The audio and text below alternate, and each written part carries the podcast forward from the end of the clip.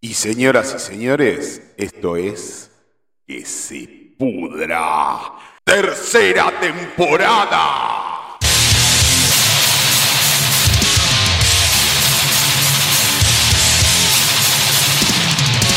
Pero mi lo tienes que escuchar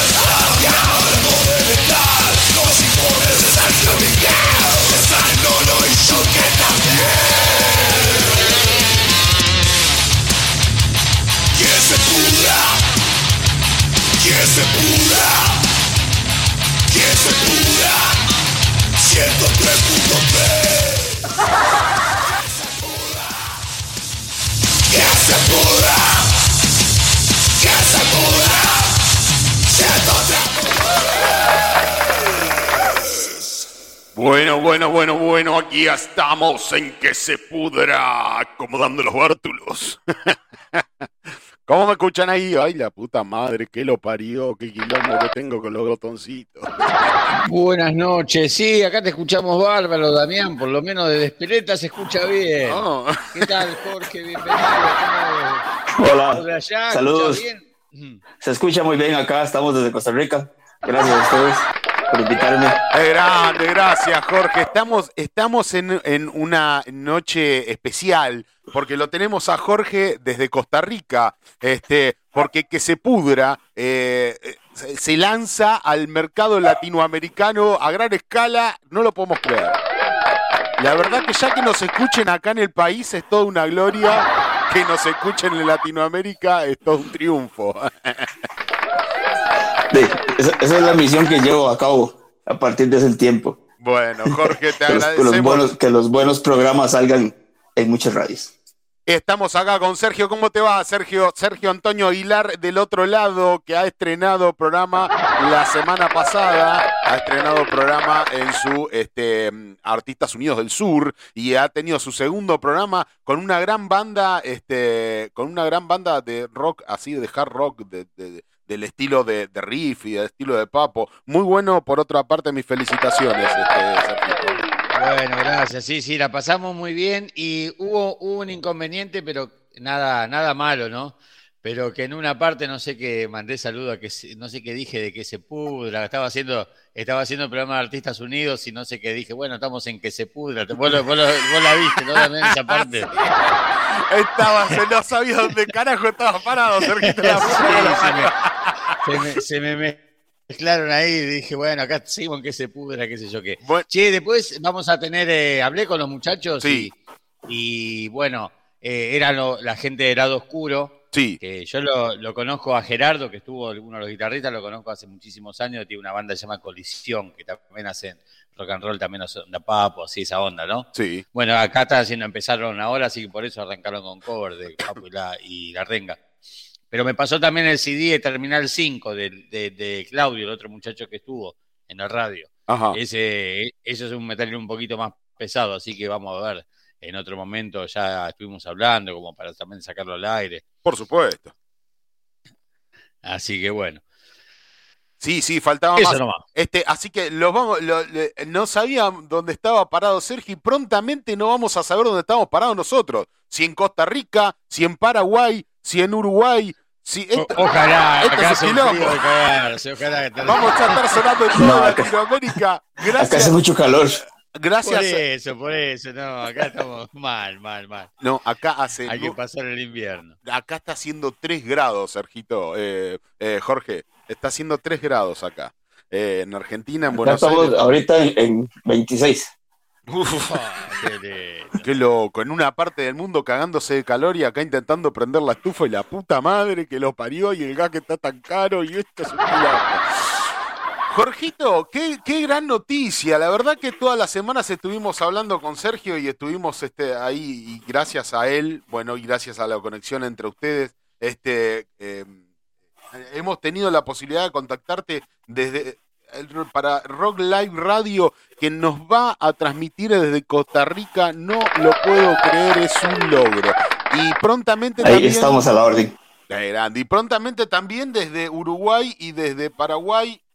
Y desde. eh, eh, eh, no, no, es, es algo que no todavía no caigo en mi, en mi, en mi, en mi, de México también, perdón, todavía me tengo que contactar con toda esa gente. La verdad me está faltando tiempo, me, me faltan manos y tiempo para hacer tanto, tanto y, y tanta labor. Pero eh, qué grande, qué increíble. ¿Cómo surge esto? ¿Cómo, ¿Cómo es esto de poder retransmitir hacia todo, hacia, hacia tantos países de Latinoamérica esta, esta red que has unido vos? ¿O cómo ha surgido esta red? y ¿Cómo has salido a, a, a? Ha salido adelante con un grupo de, de amigos de radios de Perú, de México, de Bolivia, de Uruguay, que tenemos la idea de que los programas en sí, los que son bastante, como ustedes, bastante buenos, sean retransmitidos en muchos lugares para que lleguen a muchos oídos y pueda ser escuchado por muchísimas más personas. Ok. La idea es tra- retransmitir lo mejor, los mejores programas en la radio para que todos tengan acceso a ellos, que no sean solo, digamos, como por ejemplo, que se quede en tu país, o el que yo hago acá en Costa Rica, que se quede acá en Costa Rica. No, la idea es este, poderlo globalizarlo, ya que tenemos la facilidad del, de- del Internet.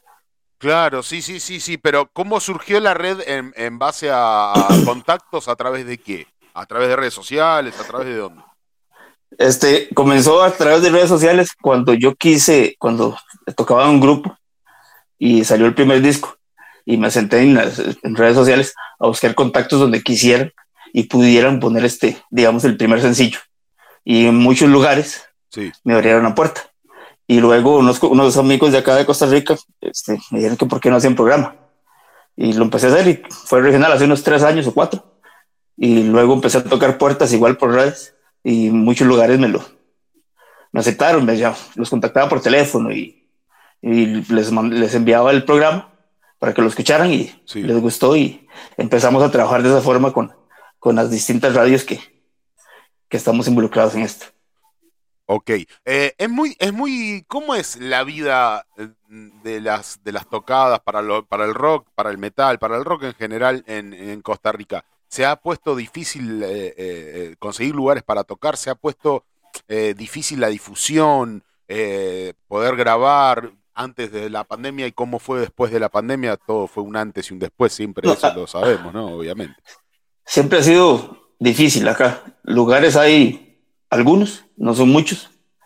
Y la difusión, digamos que son una o dos emisoras las que te, en FM, por, por dar un ejemplo, que te dan ayuda, que te dicen, sí, contá con nosotros para entrevistas. El resto es por medios streaming. Y la parte de las tocadas ya ahora se está abriendo, ya está todo normal. Hay muchos lugares donde tocar. Ah, bueno, tan- o sea que están reabriendo lugares, están, se, está, se está moviendo un poco más, está más, más movilizada la cuestión. Sí, ya, estamos mu- muy movida y hay muchos conciertos internacionales. Acá hay, ¿qué te digo? Dos conciertos por semana de bandas de afuera. Por ejemplo, la semana pasada tocó el martes Desire acá en, en San José, el anterior Creator y cosas así. Creo que la movida va parecida en el, lo, con lo que respecta a, wow, Si no, su país en Buenos Aires, creo. si no estoy equivocado, ustedes tienen una economía dolarizada, o sea, ustedes están muy atados al dólar, ¿verdad? No, no, acá este, nosotros nos manejamos en, en, en, en colones. No, En no, creo que. Puerto Rico me parece que es Damián el que está. Sí, el, el- el que está dolarizado la- es Panamá, a la par de nosotros. Ah, ok, Ah, ok. ¿Y cómo, y cómo es el eh, cómo es la, la, la, la paritaria con respecto a su moneda? ¿Cómo me dijiste cómo, cómo era la moneda? Repetime. Es el, el colón costarricense. Ah, ok, el colón con respecto al dólar, ¿cómo ¿cómo es la paritaria? Porque acá se ha vuelto bastante difícil porque tenemos una inflación, un índice de inflación muy alto, entonces la paritaria está muy lejos del dólar. Entonces cualquier banda que quiera venir a tocar acá, eh, ahora en este momento por ahí estaría, le estaría haciendo barato venir a tocar, eh, dependiendo. Dependiendo, dependiendo Acá- co- cómo sea el pago. Y acá les está costando un huevo, por ejemplo, y hemos tenido eh, casos este, que se han, se han vuelto populares en donde han venido a hacer, este, de- no de bandas de metal, sino de, eh, bueno, no me acuerdo ahora cómo se llama, este muchacho que, que mm, hizo acá cinco o seis recitales y ha tenido que salir a comprar dólares para poder pagarle, porque evidentemente el tipo se la quería llevar en dólares. La mía me la llevo en dólares. ¿Cómo era, Sergito? ¿Cómo, cómo se llamaba? ¿Vos te acordás? Este, mm, Eh, Coldplay. Coldplay. Coldplay, Coldplay, Coldplay. sí, sí, sí. Ha hecho, no me acuerdo si cinco o seis recitales y han tenido que salir enloquecidos. han tenido que salir, no, bueno, estos chanchullos que se mandan en el gobierno, ¿viste? Eh, salen enloquecidos a comprar dólares cuando no existen, inventan de donde sea dólares para poder pagarle al artista para que se la lleven dólares cuando acá tenemos un quilombo de falta de dólares y eh, para muchas cuestiones Sí. más profundas. Lo que pasa es que Acá- la, se la llevaban acá pesos está muy acá, acá está muy muy plano hace mucho tiempo. Es decir, no ha habido mucha inflación. El dólar acá qué les digo vale unos 560 colones. Y eso está hace mucho tiempo. Ajá. es bastante es como todo lugar hay lugares caros. Claro. ahora que lo que comentabas de lo de, de lo de su país yo el año pasado tuve la, la dicha de estar en Buenos Aires. Y para nosotros ir allá sí es este la estadía es barata. Claro, es barato claro, sí, sí, sí.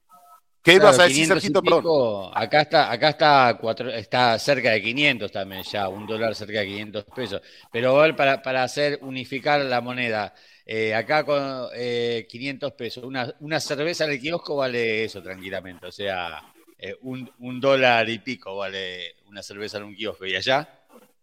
aquí vale parecido vale dólar y medio una cuestión Ah, así eh, eh, estamos exactamente igual, entonces, sí, sí, prácticamente igual, sí. Y, y también decías que hay, hay un montón de bandas, a mí me sorprende eso, acá en Argentina están viniendo muchísimas bandas afuera, también me sorprende que, que con, con- o sea, lo mal que estamos en, eh, económicamente, están, están- estamos teniendo mucha, mucha visita realmente.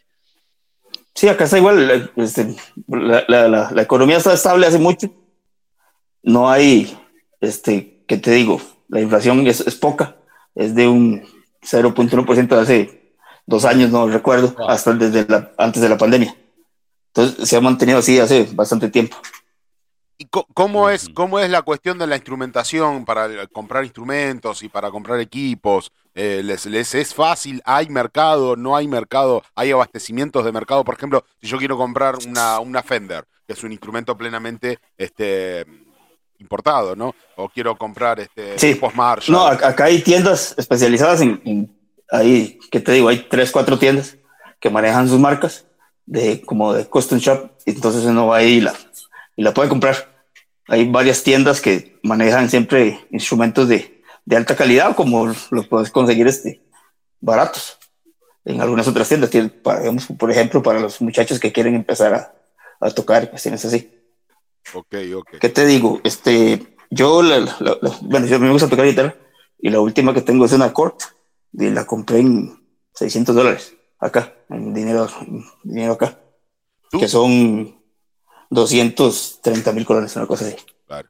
Sí, hay, Una- hay cambio. Una Cort con pastillas activas y todo. Un Gran, gran MS. instrumento. Yo, yo tengo un bajo, yo toco el bajo, Jorge, y tengo un bajo Cort también. Y, y sí, eh, eh, no, es, no es de los más caros y son un, un caño. La verdad que muy buen, muy buenos A instrumentos. mí me gusta muchísimo y he tenido Fender y todo y este instrumento en especial me gusta bastante. Sí, sí, y sí. por ahí tengo lo, unas y otras cosas. Yo lo elegí también teniendo la posibilidad de comprarme un Ibanés, que era, la- era lo que me pensaba comprar en movida, teniendo la posibilidad de comprarme un Ibanés, con poca diferencia, porque conseguía buen precio en el Ibanés, me compré el Col y estoy contentísimo. Sí, sí, un caño. Una, es como que es una segunda marca, pero genial, muy buena. Es muy bueno, sí. Jorge, Aquí hay contanos, tiendas donde... Sí, Jorge, eh, eh, eh, variando un poquito la- el tema, contanos, eh, para ir variando, para que la gente nos, nos, nos entienda en el contexto de que estamos, contanos de tu programa, de tu programa que sale por Costa Rica. A ver, contanos cómo es. eh, que- que- nosotros hacemos un magazine metalero, o sea, noticias, informes, algunas cosas divertidas, eh, algunas cosas más serias, otras no tanto, y hacemos un, un cocoliche colorido de todo, de todo el mundo del metal. Ustedes, a- a ¿cómo, cómo, es, ¿cómo llevan el programa? Contanos cómo es, así la gente se prende a escucharlo. Yo acá, el programa es de una hora. Es, es casi que exclusivo para bandas este, de under, que me envían música. Me envían música de, de varios lugares. Tengo algunas productoras discográficas que me envían música, como por ejemplo de Italia, de España, y muchas bandas que me contactan. Ellas me envían su material y yo con mucho gusto los, los paso en el programa. Es una hora y es transmitido en México, en dos estaciones, en Bolivia, dos veces a la semana, acá en Costa Rica y en Uruguay y en Perú también. Ok, Es bueno, un programa este, re- recto. Yo nada más hago la presentación de la, de la banda, la canción y vámonos. Ok, es, es plenamente difusora. Es una difusora de. Sí, de- es- de- Es difusora. Claro, ok. Eh, Jorge, y contanos, ¿qué, qué bandas, qué bandas este, tenés ahí entre, además de nuestra sangre, ¿no? Obviamente. Eh, eh, Sergita ahí va a participar y Santa Magna también prontamente va a participar de, de lo que es este Rock Live, Live Radio en Costa Rica. Eh, mm, ¿cómo, ¿Qué bandas son? Las- Ayer, perdón, compa, ya, ayer sonamos, sí, sí, sí, ayer sonó en nuestra sangre, sí. Ayer Me lo pusiste complicado porque son muchas. Sí, sí, sí, ayer sonó en Bolivia. En, en Bolivia sonamos, Jorge, ayer gracias a vos, sí. sí. Ayer salió el primer programa de la primera difusión en, en Bolivia a las 20 horas de Bolivia. Creo que eran las 21 horas de ustedes. Sí, las 22 de acá, sí. Qué grande. y, qué- mañana, y mañana sale en Perú. De nuevo, y ahí queda colgado toda la semana para que se escuchen todas las veces que quieran. Te volviste internacional, Sergito. No, El- era, para seguirles contando, el, el martes, el martes sale en México a las 23 horas de ustedes en otra emisora. El miércoles sale en México a la una de la tarde hora de ustedes a las en, en- en México otra vez en a las 23 horas de ustedes otra vez acá en Costa Rica y en Bolivia de nuevo a las 0 horas de ustedes en, en Bolivia y el viernes a las 15 horas ustedes en Uruguay. ¡Oh, amigo! ¿Cómo ha facilitado? Sí, cómo ha facilitado la internet, cómo ha facilitado todo, ¿no? Cómo nos ha, nos ha este, vuelto eh, multi, multifacéticos a, a las bandas. Y bueno, y convoco obviamente a todos los que nos estén escuchando, que yo sé que son muchos los, los, este, eh, los, las bandas under que nos están escuchando, este, las convoco a que nos compartan material y, y nosotros se las vamos a compartir a Jorge y vamos a intentar de hacer esto una comunidad mucho más grande. Ya no te va a alcanzar una hora de programa. Jorge, te voy avisando. No. Esto va a ser un quilombo. eso, me- eso lo vengo pensando hace mucho tiempo, porque verás que sí es mucha la música. De su país hay muchas bandas que me han enviado música, muchas han sonado, ya son tres años de programa, te puedes imaginar, pueden imaginar la cantidad de música que me han enviado y he pasado por el programa. ¿De qué, pa- ¿De qué país es la, la- la que más convocatoria trae el programa? ¿De qué, ¿De qué país? ¿Hay un puntual, un país o es mucho? En la mayoría, en Argen- bandas argentinas, españolas y italianas, Ah, mirá, son las que más este, envían material. ¿Quién diría, no? Porque Italia y España no, no sé si necesitarían tanta difusión, ellos tienen sus propios medios de difusión y sin embargo yo me, me hubiera imaginado más de Latinoamérica, que necesitamos más. eh, Hay México también envían bandas, pero ha- hay dos en sí, es que son, me llega mucha música porque son dos disqueras, una española, una italiana, que me envían y sacan muchísimo.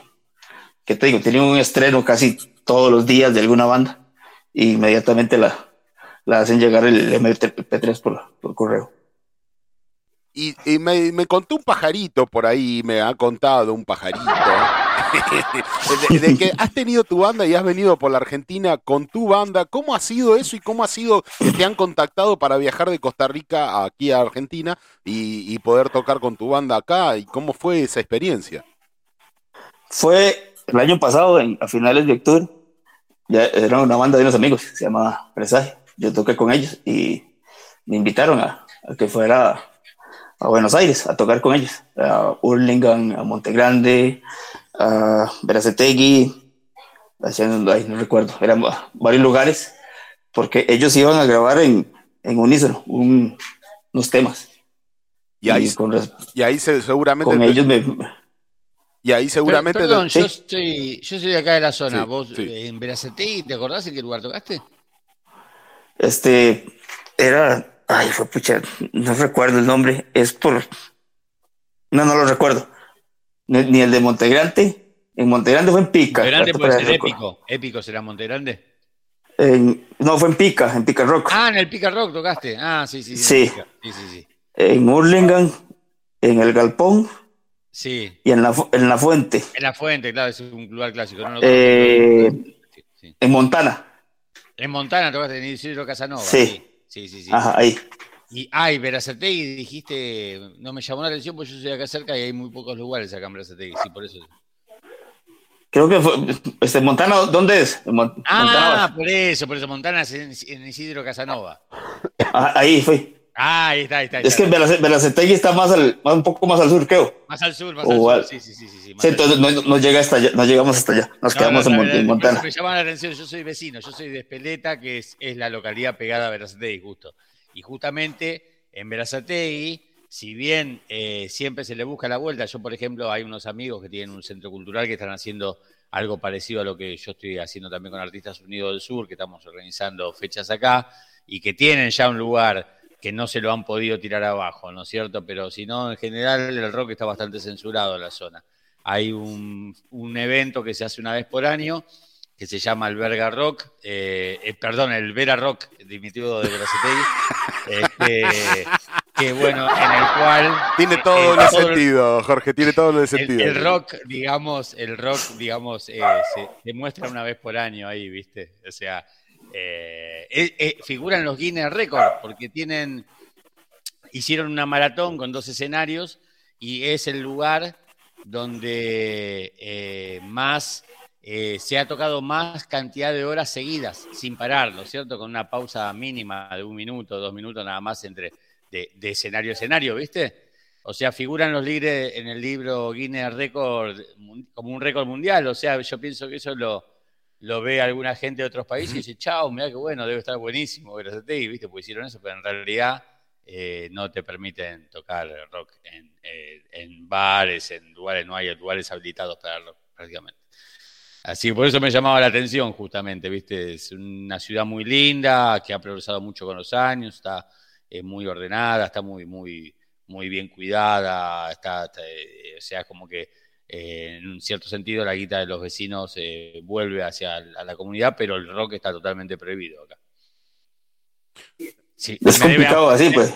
Acá, Si no hay me muchos está lugares. escuchando- si me está escuchando algún, algún intendente de Verazategui, me, me debe amar en este momento. lo que estoy diciendo. Es la, es la verdad, ¿viste? Es la verdad, sí que se hagan cargo, ¿viste? Claro.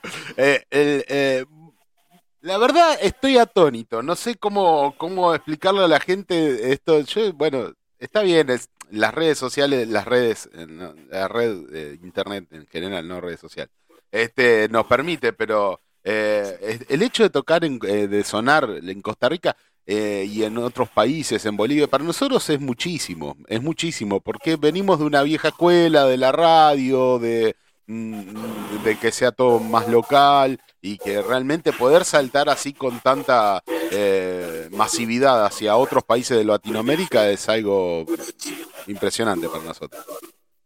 Es- esa era la, idea que yo venía manejando. Bueno, yo no, no soy tan, tan joven, ya casi llego a los 50. Entonces, este, Claro. la, la- la idea mía era focalizar programas de la vieja escuela, programas algunos nuevos, pero tratar de llegarle a los a muchos oyentes en muchos lugares, porque hay programas que valen la pena para que se queden regionales. Claro. No es este, no es, no es justo que se quede y, y que los demás no lo puedan disfrutar, por decirlo así. Seguro.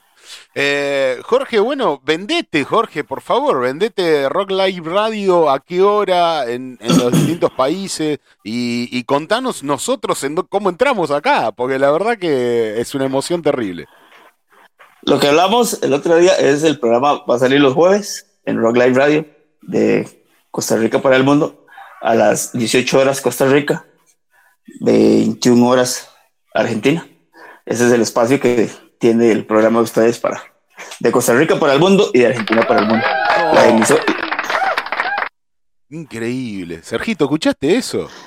Es de no creer. Es, es algo increíble, ya nos dio horario, todo para salir. Qué, qué- Bien, bien. Bueno, el programa nuestro dura tres horas. Cómo, comprimir tres horas en una. no, es por hacer, eh, hacerle publicidad a otro programa, tengo un, un programa de otro amigo de, de Boca y dura cuatro. Uf, la mierda. Claro, bueno. O sea que nos tenemos que esforzar un poquito más. Sí. A- habladurías varias y eh, meterle una hora más. No.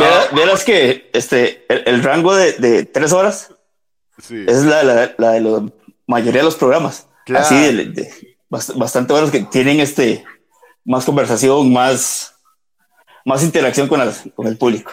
Claro, y sí, obviamente, sí, sí. Eh, bueno, Jorge, la verdad, no, no sé, yo estoy muy emocionado y eh, me, agradezco muchísimo que vos este, nos, nos brindes esta posibilidad de poder salir eh, en otros países de Latinoamérica, la verdad es increíble. Y, nada, nada más que gracias, no te puedo decir otra cosa, ciertamente te, te- agradezco plenamente. No, el que le tiene que agradecer soy yo a ustedes por permitirme que el programa salga acá y a las bandas que envían su música, porque sin ustedes y, sin las bandas no, de no existiría la, la radio, no, te- no estaría. Eso, eso es una gran verdad, eso es una gran verdad y lo decimos siempre en que se pura. Si no fuese por las bandas, nosotros tenemos que darle las gracias a las bandas under del mundo under y de- de- de- del mundo metalero más reconocido. Las tenemos que agradecer a, a- a bandas como En Nuestra Sangre, como Santa Magna y como muchas otras que tenemos en- eh, acá en la Argentina. Eh, y la verdad que no, es, es, es, es eso, no, nosotros le agradecemos a ellos y no es al revés. Me- muchas bandas nos dicen, no, Sí, gracias, sí. loco, porque yo y le digo, no, gracias a vos, chango, gracias a vos por darnos la oportunidad de tener contenido, nosotros no seríamos nada, no tendríamos razón de ser si no fuese por el contenido que ustedes generan.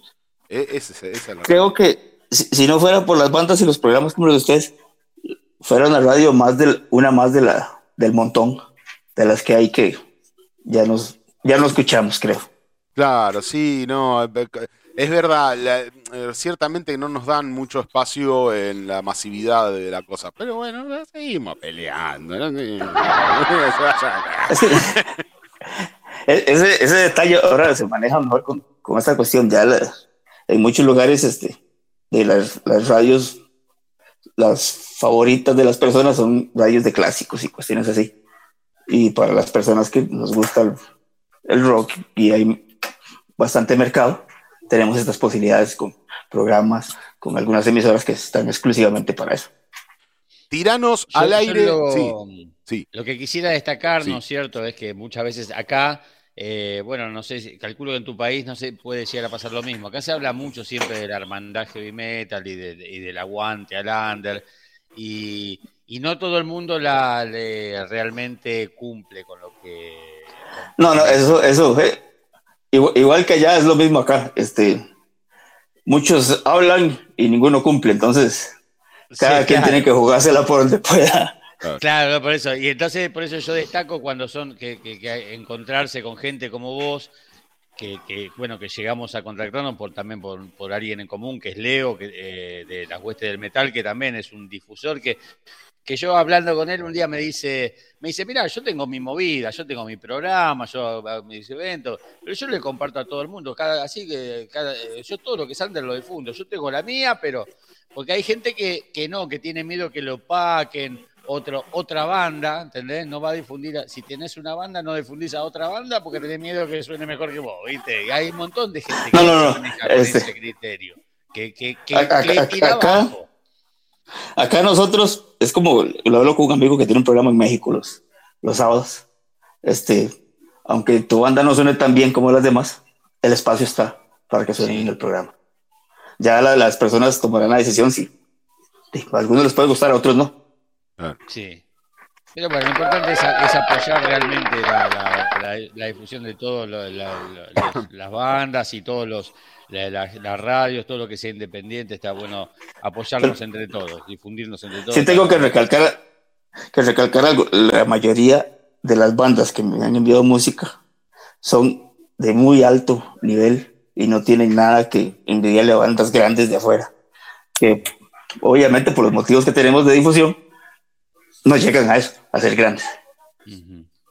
Porque son, hay músicos talentosísimos y, y uno se queda como, wow, este sonido con mucha publicidad Claro. fueran bandas como, mm, pues, no sé, Mega, Metallic, que se estarían cogiendo en grandes escenarios.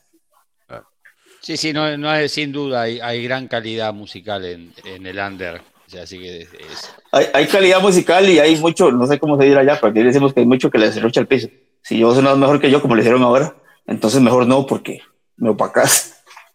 Claro, claro. Bueno, eso es algo con lo que yo siempre estuve en contra, pero ¿qué sucede? Por eso me gusta destacar a la gente que desinteresadamente, eh, no, comparte, comparte, eh, cuando descubre algo nuevo lo comparte, no sé, y a todo nivel, a nivel bandas y a nivel programas también. Está buenísimo acá, eh, bueno, esta movida que nos haces vos y también que la gente conozca lo que hace, lo que haces vos, de parte nuestra también promocionando que la gente se acerque a escuchar tus cosas. Eso también es, es, es, así, es, mutuo, es mutuo. Hay que darle, hay que ayudarnos entre todos, creo. Sí, es que eh, esto, si, si, si nosotros no nos apoyamos, de esta cuestión se, se cae o no hay dónde difundir. de, está, en, está en nuestras manos que, que todo siga por mucho tiempo y las puertas nosotros siempre las abrimos a, a todos para que el, género y a los que nos gusta el rock siga creciendo. Genial, genial, Jorge. la verdad, eh, eh, sos, un, sos un oasis en este infierno para nosotros. Eh, Jorgito, vos sabés que el 9 de junio toca Santa Magna, Guillotina, En Nuestra Sangre y del Pantano. Y, bueno, haciendo honor a esto que es la difusión de bandas y del under y teniendo en cuenta a todas las bandas que la vienen empujando y de que eso es lo que alimenta en nuestro programa y que alimentan todos los programas y alimenta el programa de Jorge, Rock Live Radio, que lo podemos encontrar y escuchar qué día, qué hora, Jorgito, por rockliveradio.com. Mi, mi, programa se llama, se llama Mundo Rock. Se puede escuchar los sábados a las 8 de la noche, hora de Bolivia, en cesarradio.com. Los lunes en Radio 414 de Perú. Los martes a las 8 de la noche, hora de México, en frecuencia evolutiva de Guadalajara, México. Sí. Es una emisora FM, igual tiene su link de, de, de internet. Los miércoles en Estación Rock en Sonora, en México. En Costa Rica, en Rock Live Radio, a las 8 de la noche. En, México, a la 1 de la tarde, a ustedes. Eh, otra vez el miércoles en Bolivia, en César Radio, y el viernes en Templaria Radio a las 3 de la tarde, hora de ustedes en Templaria. Y en las páginas de internet, en Facebook, en YouTube, en Instagram, está como Mundo Rock, y ahí está el, el Linktree con los enlaces de las radios para que se puedan acceder ahí. Y está el enlace de, de la página de, la radio, de Rock Radio, también para que puedan acceder a ellos en todas las plataformas, en Instagram, YouTube, todo. Muy bien, Jorge, muy bien. Bueno, estaremos en contacto y, y, estaremos diciendo acá y difundiendo toda la lista de horarios y de programas en donde suene y donde suene que se pudra en todos los en toda Latinoamérica este y en todos los programas de radio en México en Bolivia en Perú y en Costa Rica obviamente eh, a través de Rock Live Radio y otras difusoras este así que me vas a pasar la grilla bien detallada y la vamos a ir difundiendo palmo a palmo y vamos a estar todo este año te voy a volver vamos a estar este año. Ahí en la radio, para darles así un datillo, en Rock Live Radio hay cerca de 32 programas internacionales más o menos. ¡Oh, la mierda! Qué grupo amplio, la verdad. Hay, grupo amplio. hay programas de, de, España, de México, de Bolivia, de Paraguay, de Uruguay, de su país, de Argentina, hay, hay varios muy buenos y ahora se suban ustedes también a, a la grilla de la, de la radio. Grande. Bueno, rockliveradio.com, ahí pueden encontrar la grilla entonces también. Y también la vamos a pasar por acá por el programa. Y también la vamos a pasar por Instagram, por Facebook, por TikTok y por todas las redes sociales que venimos y todo rebulgitando eh, necedades por las redes. Eh, y para hacer honor a esto, y venía diciendo, eh, vamos a pasar un tema como para darle cierre a esta maravillosa entrevista con vos, Jorge, y gracias, gracias por la onda, gracias por el amor. Este, vamos a pasar un tema de Guillotina, ¿qué te parece, Sergito? Sí, totalmente, tremenda banda Guillotina, una banda nueva se puede decir porque, porque si bien es gente grande que tiene su historia previa, tuvieron un impasse y ahora eh, todo este material que tienen es todo compuesto ahora, es un, y suenan de puta madre. Yo estuve hablando eh, hace poquito con Matías, con, con el guitarrista, y, y le, le- le pregunté y no lo podía creer, pues o sea, es todo tema nuevo y suenan de puta madre. Bueno, ahora lo vas a conocer, Jorge, una, una, una muy buena banda. Una banda nacional, Jorgito. Ya, ya. Es que hace rato me preguntaron de cuáles bandas hay de su país. No les pude así dar, un- pero creo que lo he escuchado. Es que son muchísimas Sí. y todas muy buenas. Entonces, este, no sé, Ah. tengo, hay bandas de- desde, desde la Patagonia, ah, bandas de Bariloche, de Santa Fe, de Buenos Aires, hay muchas, desde Formosa. Entonces, ahorita no tengo la, como te digo, la, una computadora donde tengo toda la música guardada y les hubiera dicho, no sé, 100, 200 bandas que tengo de, de su país. Por Yo, suerte. yo por te suerte. recomiendo, te recomiendo a una banda under de acá legendaria que viene desde los 80. Eh, no sé, es, es una de las dos bandas más viejas, no sé si la banda más vieja activa del país de heavy metal o está ahí cabeza a cabeza con Retro Satán. DAC se llama, la- la- no sé si la tenés. Ahí te lo, te lo anoté en, en el, en, el, en el chat. Eh, tremenda banda ya. independiente que tiene, eh, son cuarenta y pico años de trayectoria. Sí, cuarenta y pico de años de trayectoria. Te- te va- el que le escucha le, le vuela la cabeza, no, no, Sí. no hay término medio. Sí, sí, No, doy fe, no, doy fe, doy fe, doy fe. Sí, sí, sí, sí. Así que aguante DAC. Sí, sí, Aguante doy fe, lo mejor doy de fe. acá. Para mí lo mejor de Argentina lejos, sí. Sí, doy fe, doy No, fe. yo, Dac, de, de- banda. de- de las bandas de su país, todas son excelentes. No, no he escuchado una banda de baja. Todas son de alto nivel. Sí, sí, sí, no, evidentemente sí, y, y, y, y bueno, y por suerte, por suerte hay mucho y hay muy bueno, y sí, lo que dice Sergito es verdad, DAC, eh, donde el que escucha DAC y le gusta el género, le gusta el metal, le gusta, eh, no, hay, no hay forma que esa banda no le explote la cabeza.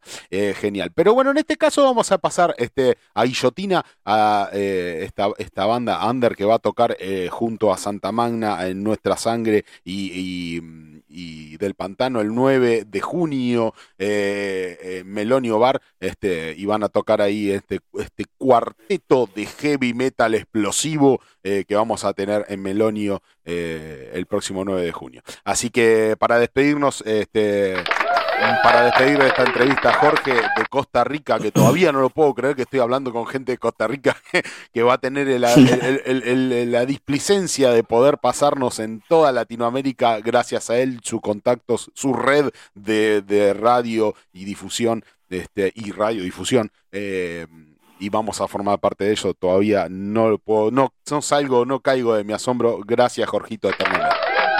No, pues, gracias a ustedes por el, por el espacio y por brindar el, el- el programa para que pueda ser este escuchado por, por más personas. Y te Y voy las a, puertas de la radio, las puertas de la radio están abiertas para todas las bandas y para todos los que quieran enviar su material y al programa de ustedes para que sea difundido a mi programa. Todo queda abierto para ellos. y has abierto las puertas del infierno para todas las bandas under que te vamos a volver loco. Gracias, Jorgito. Estamos en contacto, eternamente agradecido por tu amor, por tu cariño.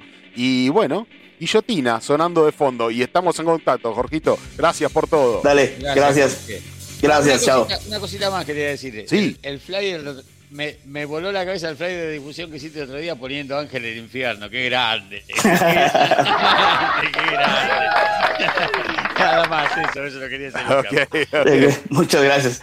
Estamos a la orden. Nos estamos Ah, hablando, Jorgito. Bueno, Guillotina, mal nacido. Y después de esto, mucho más que se pudra. No se vayan, quédense por la 103.3 Comunidad Virrey del Pino. ¡Que se pudra! infectado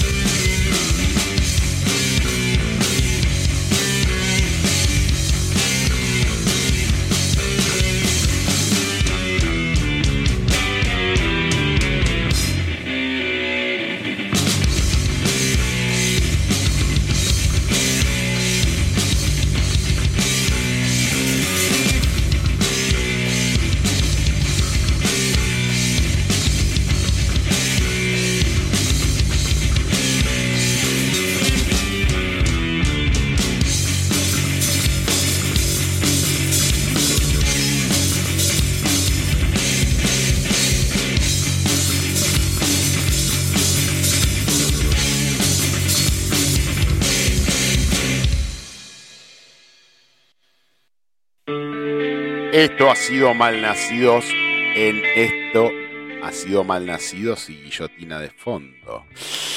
Y seguimos en que se pudra, anonadados por esta difusión latinoamericana hacia el país nativo y hacia el mundo.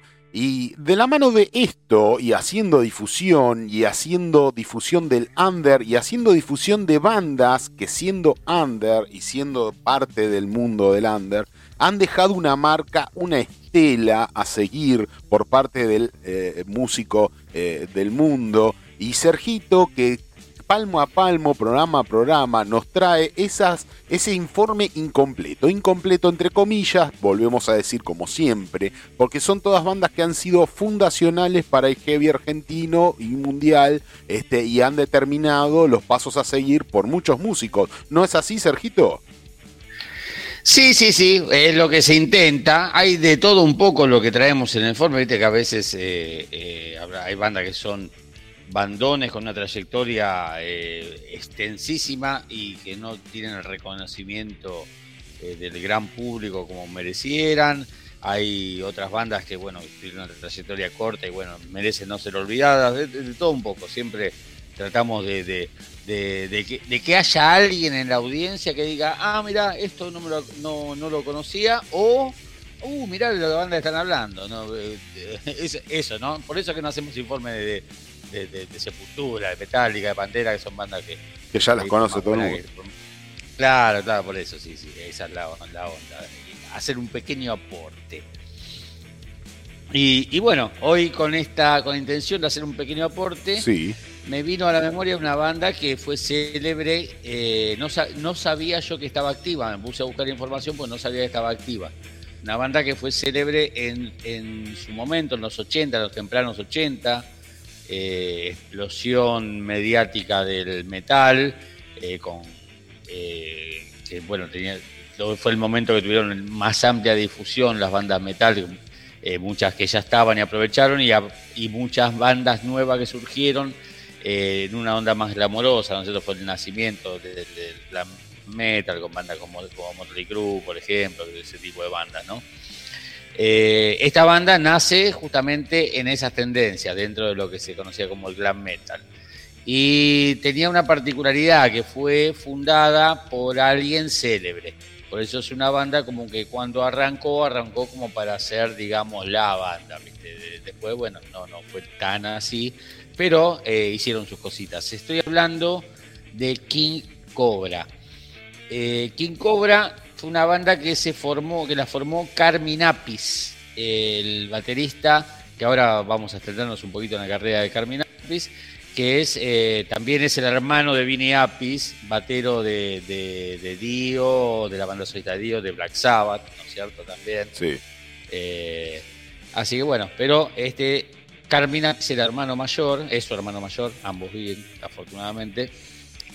Y bueno, después de haber estado tocando con Ozzy, eh, entre los años 83 y 84, eh, forma eh, esta banda llamada King Cobra, ¿no es cierto? Con el guitarrista David Michael Phillips, el, vocalista Mark Free, el bajista Johnny Roth, que Johnny Roth, perdón, que también formaría parte de Wasp, y el guitarrista Mike Sueda.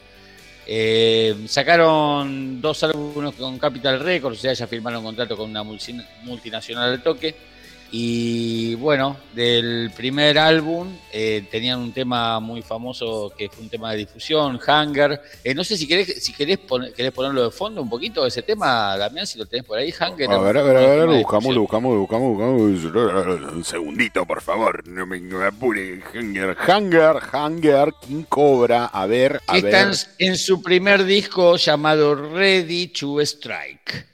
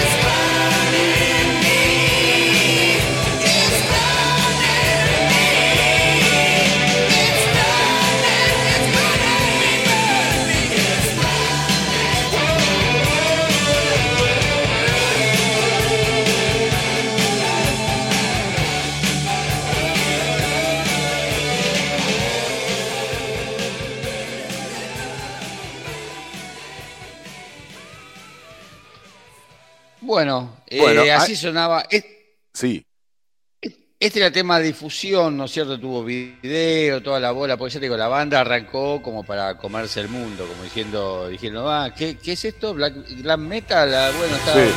eh, de moda el glam metal. Yo Sí. que tengo chapa, me formo, me formo mi banda, ¿viste?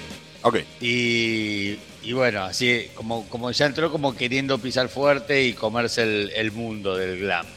Y bueno, el primer disco llamado Ready to Strike Sí, del año 1985 es un disco eh, de- de- pa- dentro del estilo es un buen es un buen disco no es cierto no no no. Eh, obviamente los amantes del género géneros más pesados eh, no les va a resultar muy agradable porque está enfocado dentro del glam no es cierto con algunas cosas más más aguerridas y otras menos. Eh, sacan después al año siguiente su segundo disco llamado Thrill of a Lifetime eh, ese disco no lo recomiendo, no, no es por, por ser mala gente, ¿viste? No, es tanto como una porquería, pero no, no, no es un disco muy bueno realmente. Eh, Era- en ese era- momento igual la banda se... Escúchame, era para la sección, no era por ahí. la de Jungle. Claro, tenés razón, tenés razón. Bueno, eh, pero no, ya está, ya se lo mencionó una vez, ya es suficiente. Ha sido mencionado. Mira, lo menciono dos veces y nunca más. Thrill of a Lifetime. Nada más para hacerle un favor, no lo escuchen. Así que, total, no se va a enojar conmigo. Garbina Pi no está escuchando. Claro, es- es- Eh, bueno, de este, en este momento igual la banda tenía su pico de popularidad, ¿no es cierto? Habían, eh, también le incluyeron una de sus canciones en un video que hicieron todas esas paparruchadas que se hacían en la época LAM, viste, que están tan bien reflejadas en la película Spinal Tap de una forma tan divertida. claro. Eh, ¿vos, vos viste esa película, compa? Sí, Spinal Tap? obvio que la vi, por supuesto. Spinal Tap. Es, es tremenda, es, tre- es, es- es imprescindible. Lástima que no, no, se, no está para verla en, en YouTube, en ninguna plataforma, no, no, no se consigue. Yo por lo menos la quise volver a ver, varias veces intenté volver a verla y no... Lo que pasa No, que no, depende, depende de la cantidad de views que tengan distintas plataformas. Las van baja, la van bajando para que la gente acuda a plataformas pagas. No que esté. Ah, si no tiene eso, muchas views, claro. la dejan, no les importa. Pero si empieza a tener muchas views en YouTube, por ejemplo, la bajan de YouTube, la censuran en YouTube con, por derecho de copyright y la ponen en plataformas pagas para que la gente pague por verlas. Pagues, eh, Claro, pagues el stream.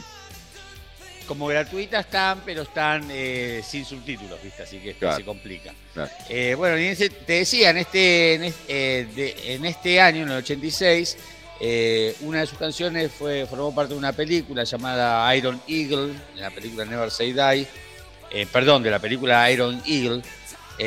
La canción se llamaba Iron Eagle Never Say Die y se incluyó en esa película. Iron Eagle, que era una cosa parecida, era una película así en la onda de, de Top Gun, ¿viste? De una onda así, con aviadores, haciendo Ah. cosas heroicas, qué sé yo qué. Y que se tuvieron que cortar el pelo para, eh, para, para filmar el video. Todos menos Carminapis, obviamente, ¿no? Se cortaron todos los, los integrantes, les obligaron a raparse para hacer, formar parte de la peli, del video. Y entonces después andaban con peluca, ¿viste? ¿Por qué no puedes andar pelado? Si sos pelado, pero no. Andaban, tocaban porque no podías tocar metal y, no- y tocar Y ser pelado. pelo, ¿viste?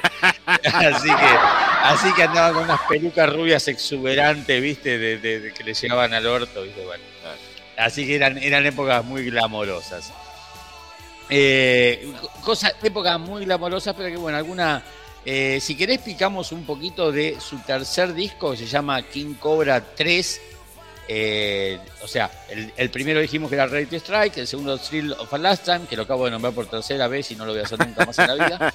Y el tercer disco, King Cobra 3. de- ponemos un cachitito nada más de un buen tema porque tengo una sorpresita para el final, por eso no quiero extender. A ver. Eh, Hell on Wheels, este, un cachito. King Cobra, King Cobra 3. A ver, a ver, un segundo, un segundo, un segundo. un segundo. Eh, King Cobra 3. ¿Cu- ¿Qué tema me dijiste? Me, me lo habías pasado, ¿no? Ese. Hell on, Hell on Wheels. Sí, creo que es el. No sé si no es el que abre, ¿eh? Hell on Wheels creo que es el que abre. Hell on Wheels. A ver, eh, ya te digo. Hell on Wheels. Ok, King Cobra 3, Hell on Wheels. Escuchemos un poquito, a ver, para hacer referencia a lo que nos está eh, citando acá Sergio Antonio Aguilar para el informe incompleto hoy de King Cobra.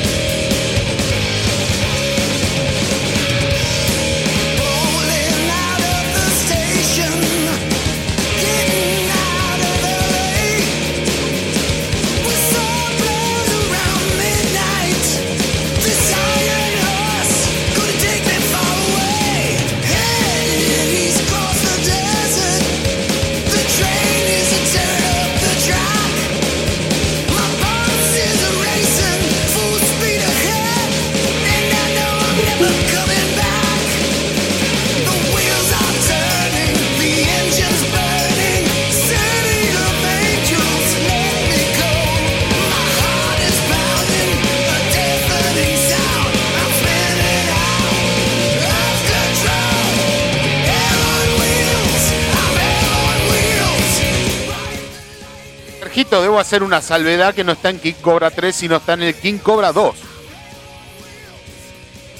Me equivoqué con eso. Sí, ¿Me sí, equivoqué? está en el King Cobra 2 2013, un álbum de 2013.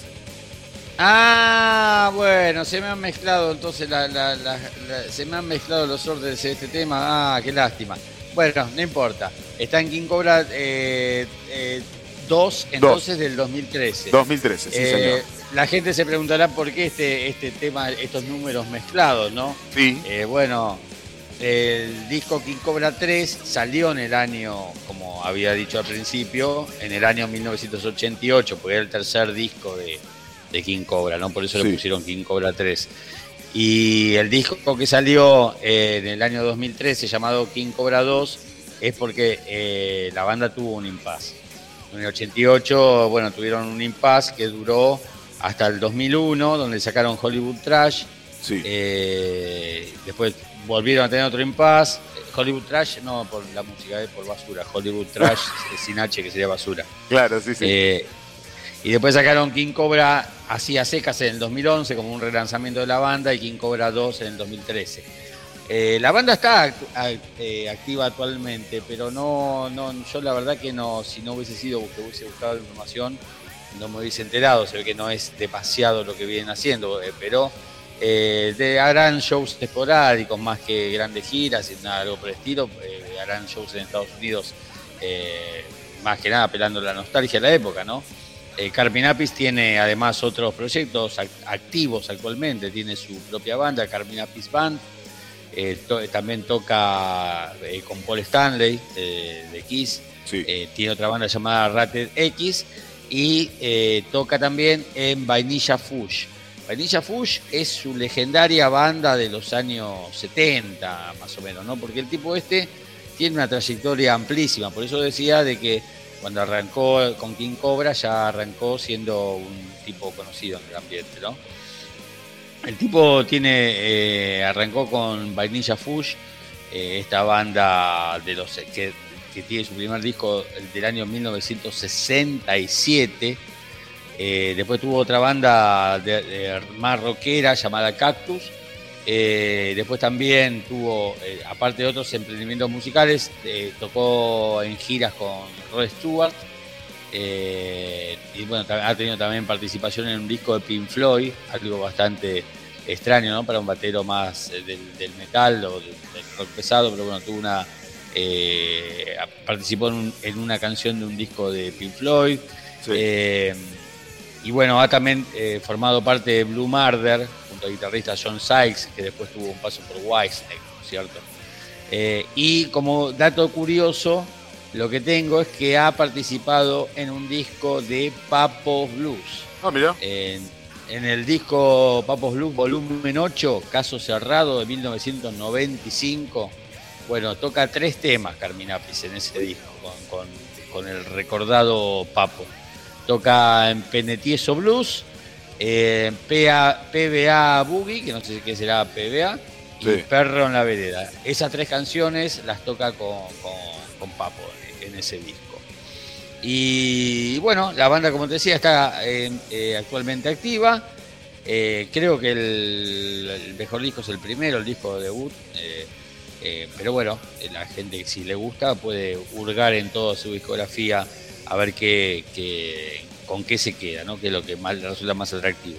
Eh, sí quería recomendar este, este tema para cerrar el informe y que después del informe quería hacer una pequeña exten- extenderme un poquito más en otra cuestión, pero para lo que es exclusivo de King Cobra, Sí. eh, elegí un tema que sí, que realmente me gustó mucho, que un tema lo que, que- que tiene, eh, que me parece que es sobresaliente, ¿no? Eh, que se llama Redline. O sea, un, un tema muy, muy especial. Vamos con ese para cerrar el informe de King Cobra, con Redline, que está. ¿En qué está ahora? ¿En King Cobra 2 o 3 está? En King Cobra 2 está, ¿no? En King Cobra 2 del 86. Eh, ¿Cuál? ¿Redline? Sí. Eh, yo te digo. Aguanta cachita, aguanta cachita, bravo. Me vuela loco, me vuela loco. Ya te digo, ya te digo, ya te digo, ya te digo. Están de Los Years, lo encontré yo al menos Ah, genial. eh, en un compilado. En un claro. compilado, sí, sí, sí. sí. Los, Claro, claro, el compilado que al, al- disolverse la banda en sus primeros años, ¿no es cierto? Sí. eh, editaron un compilado con tema de los primeros discos y algunos y algunos extras, ¿no es cierto? Eso es lo que encontré, al menos en eh, Spotify, este, eh, un compilado del año 99. Eso fue lo que encontré yo. Genial. Porque no hay, no, es muy escueto todo, ¿eh? Es muy escueto, Bueno. King Cobra, Cobra, son cu- cuestiones muy escuetas, muy profundas. Pero buenísimo, podemos aprovechar para recomendar entonces ese compilado, ¿no es cierto? Sí. Que es un compilado, bueno, a la gente le pu- puede encontrar varios de los, eh, los mejores Los, temas de los la de la clásicos, claro, sí, podés encontrar este eh, temas como eh, Main Street Machine, Fall on the Rhine, Young, Young Hearts Survive, este, Your Love Unseen, eh, Hashtag 1, que no sé, es, Wilds of Silence, este, Lionel Night, eh, 11 temas, este, Red Line, obviamente, Perfect Crime, Overnight y Poor Boy, como para cerrar ese eh, compiladito. Así que sí, es un compiladito. Y si vos lo recomendás como los mejores temas de King Cobra, como para tener una noción de la banda, ok, en Spotify lo pueden encontrar del año 99, 11 canciones. Eh, Este tema que vamos a escuchar ahora, sí, la verdad que me gusta mucho, espero que también a la audiencia. sí. Red Line. Entonces, para Red Line. Para cerrar esta primera parte, porque se viene una segunda parte de este mismo informe eh, de Sergio Antonio Aguilar en que se pudra, no se vayan, quédense en... Ya volvemos. Red Line, disfruten. King Cobra.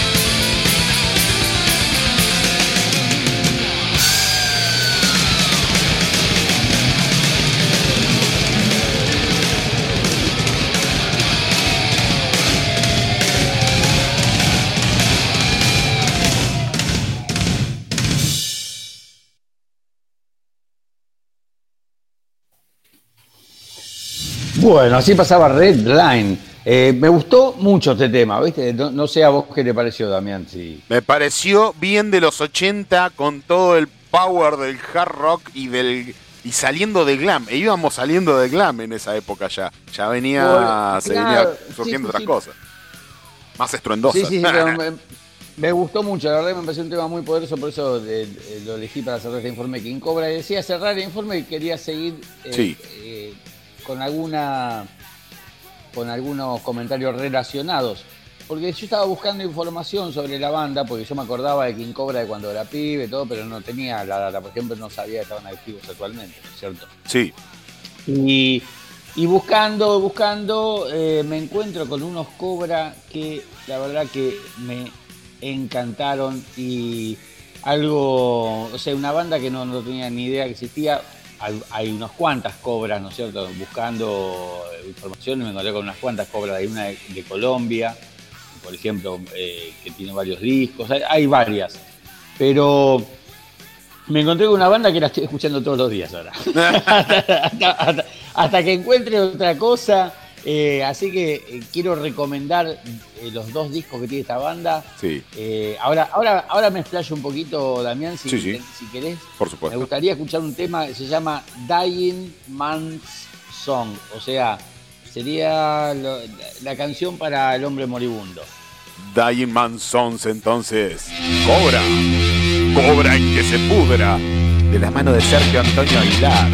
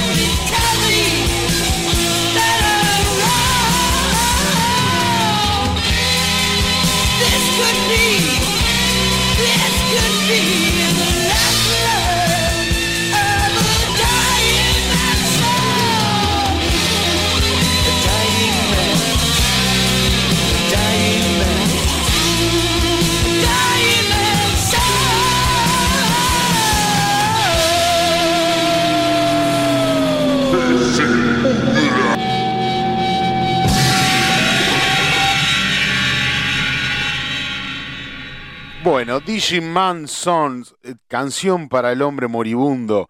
Eh, melancólica, eh, por cierto, Sergito. Sí, sí, sí, la verdad que me encantó porque también, no sé, yo, le encontré algunas cosas a lo sí, no sé si, si estoy medio eh, en cualquiera, si tengo algo, alguna afección en el oído, porque no, no, No, es. y es el blues, es, onda, es pero- blues, es blues, es blues este, más a lo viejo o más a lo nuevo, más tirado al hard rock o menos, pero no deja de ser blues, es la base de toda la música que nos encanta en este programa. Ah, ahí está, no lo había pensado, ahí está la similitud. Claro, es blues, entonces. es blues. Y, y bueno, la banda tiene dos discos nada más, ¿no es cierto? Este es el, el disco de donde sale esta canción, que es del año 1985, se llama Warriors of the Dead.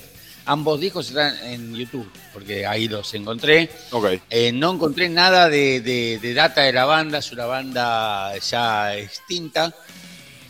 Sus miembros eran el vocalista Paul Edmondson, los guitarristas Steve Hughes eh, y Ian Beck, el bajista Sean Parker y el guitarrista Chris Creer. O sea, ninguno de los músicos eh, eh, tampoco tiene una, una trayectoria destacada luego, ¿no es cierto? Es una banda que, que ha desaparecido, por lo menos no tenemos info acá, no sé, allá en, en- en su Inglaterra natal, no sé si serán. Pero no lo creo, la verdad que no, porque si no hubiese habido, habría reediciones, cosas más nuevas claro. circulando. Pero dejaron dos discos, recordemos era la época de, de bueno, eh, eh, ya no estaba en auge, digamos, este, este estilo que ellos están más enrolados dentro de la New Wave of British Heavy Metal. Y a mí me gusta mucho este tipo de bandas porque también eh, se, solían cruzar lo que era más el heavy metal eh, de la nueva ola británica. eh, se, se cruzaba también con un poco de un speed metal, o sea, bandas más bien sucias, ¿no es cierto?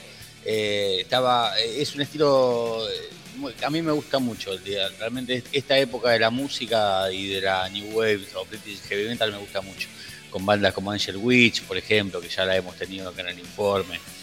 Es un estilo eh, copado, melódico, en este caso, fíjate, con reminiscencias bluseras y también con, a veces se van, eh, pisan el acelerador y le meten garra y se van a, la- a los extremos, ¿no es cierto? Y te, Sí. y te- te patean los dientes.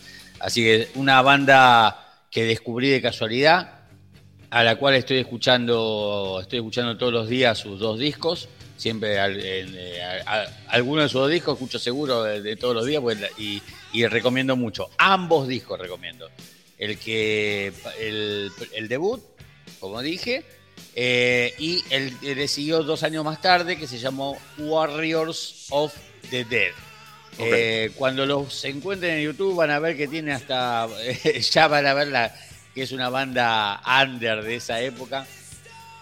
Los artes de tapa, ¿no es cierto? Dibujados prácticamente por los músicos, eh, cero, cero eh, presupuesto para hacer las cosas, ¿no? Pero el talento está, entonces dentro de- de- de- de- del sonido que no es de lo mejor, se, se, se escuchan, se van a escuchar algunas canciones que son unas joyitas de, del, del género. Eh, así que nada, eso era. Así que buscando King Cobra me encontré con estos Cobra que son un cañazo y que lo, lo recomiendo. Sus dos discos, como dije, eh, Warriors of the Dead de 1985 y Back from the Dead eh, del año 1986-87. Ok. Y nos vamos entonces con, ahora sí nos vamos, Damián, con, con un disco de, de- con un tema de su segundo disco. Ok. El tema Curse of Eden.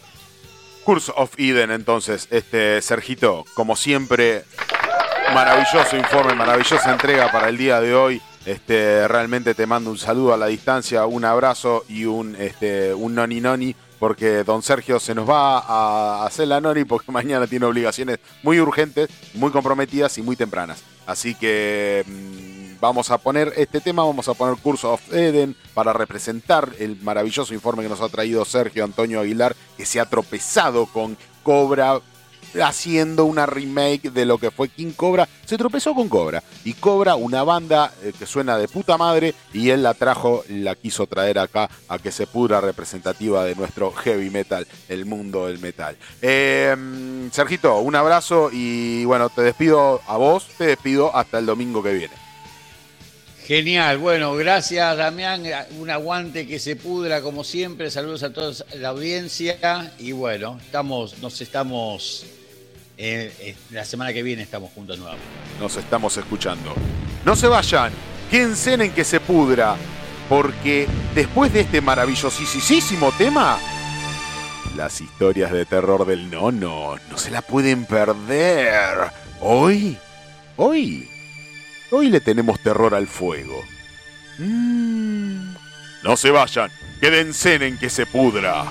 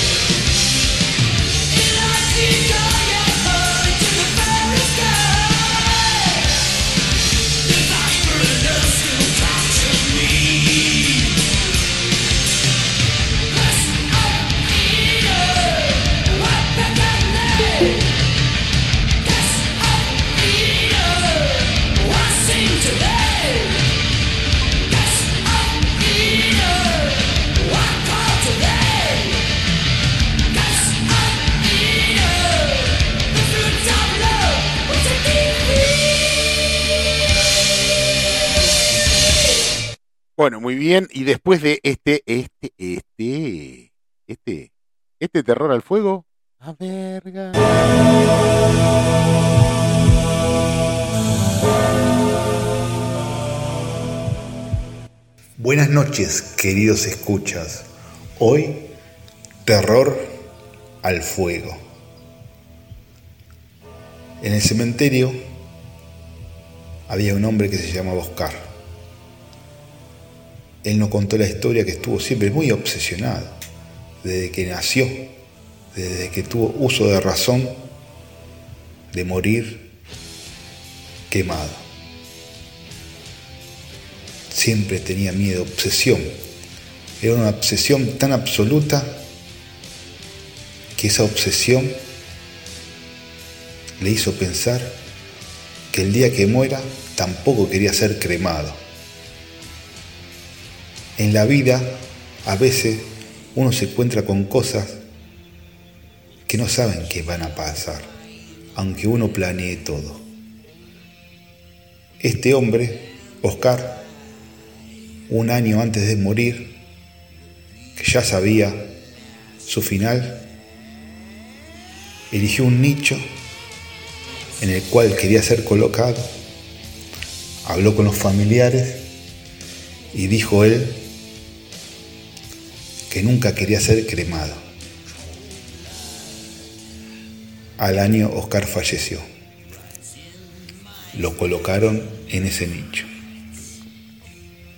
Resulta que va pasando el tiempo, familiares que vienen a visitarlo a Oscar le piden a Rodrigo, que está el encargado de esa parte de los nichos, si le podía abrir la tapa y dejar algunas velas prendidas, con la responsabilidad de cuando la gente se vaya, que las apague.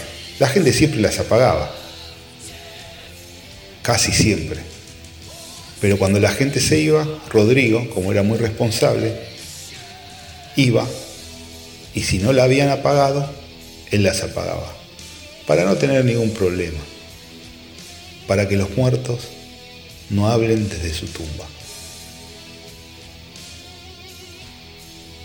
Resultó que pasando cuatro o cinco años, en un momento Rodrigo se tenía que tomar sus vacaciones y a todo esto le habían cambiado sus compañeros y quedaron a cargo de esa parte el correntino y otro muchacho que se llamaba Darío. Cuando las cosas pasan, algunas veces pasan por algo. Vino esta gente,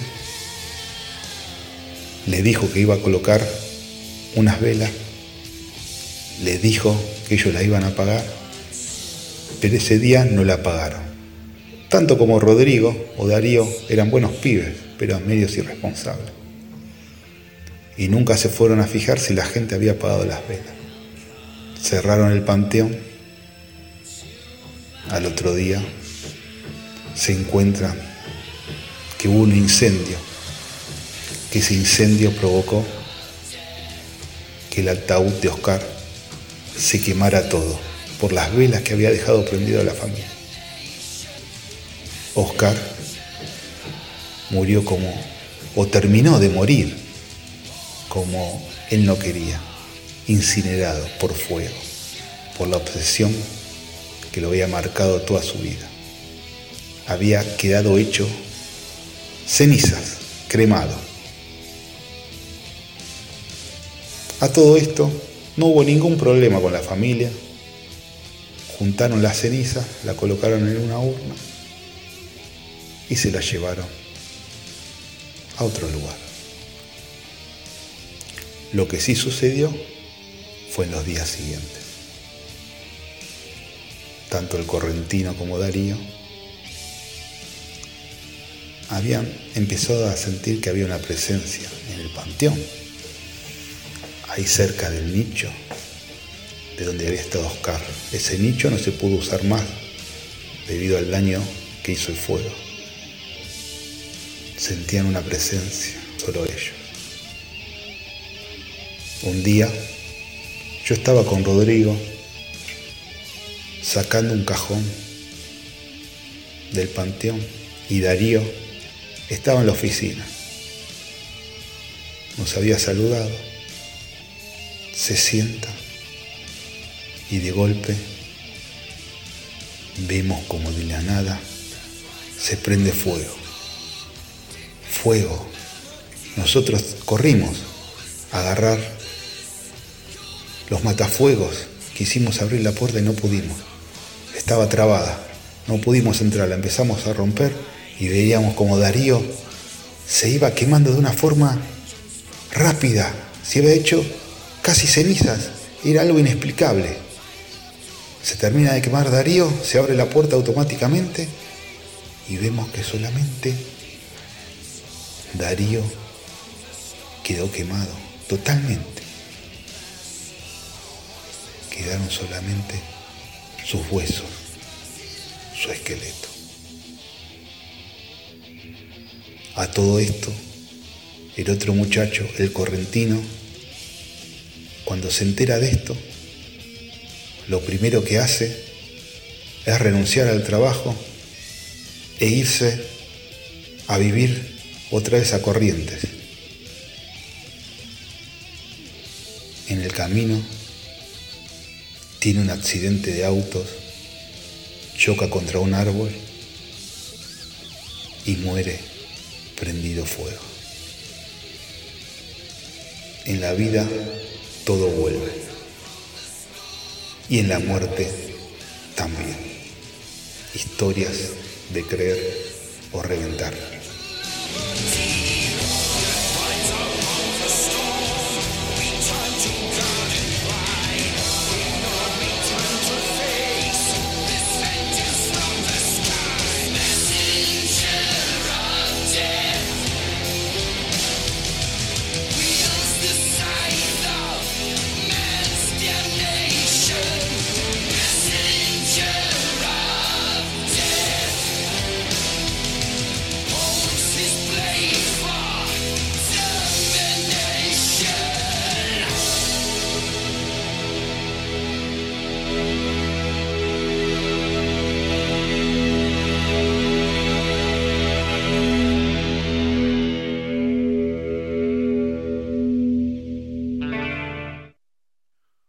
Bueno, bueno, ¿qué les ha parecido, don Junque? Le doy la bienvenida a Que se pudra, este Que se pudra, que se está volviendo internacional. No sé si usted estaba al tanto, pero primero, antes que nada, buenas noches, don Junque.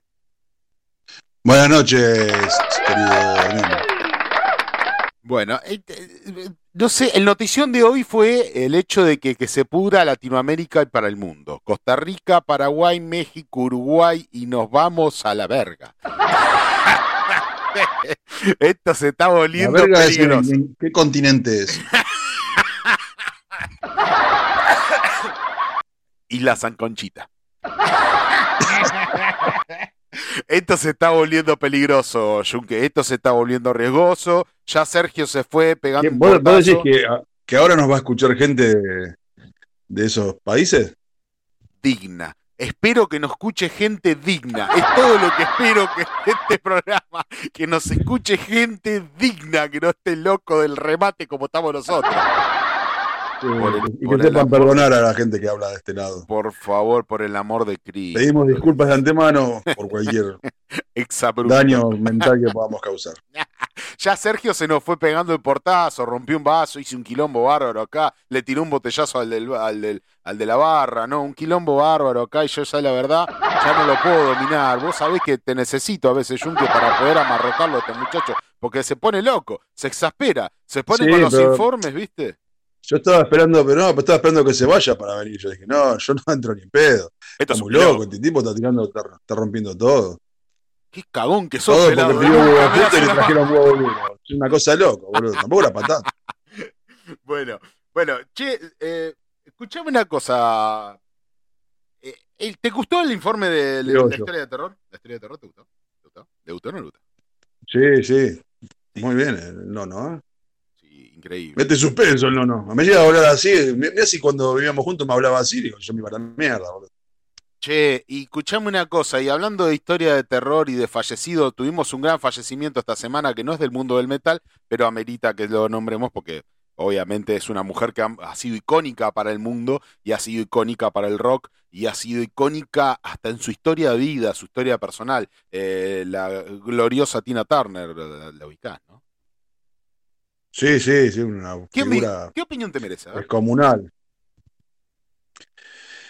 Tina Turner es- fue una, una figura fundamental dentro de la escena, bueno, pop, rock, este, llamémosle como quieran llamarle, una gran voz, escénicamente inigualable, porque era ella, no necesitaba parafernalia, necesitaba una pollerita y un par de tacos para,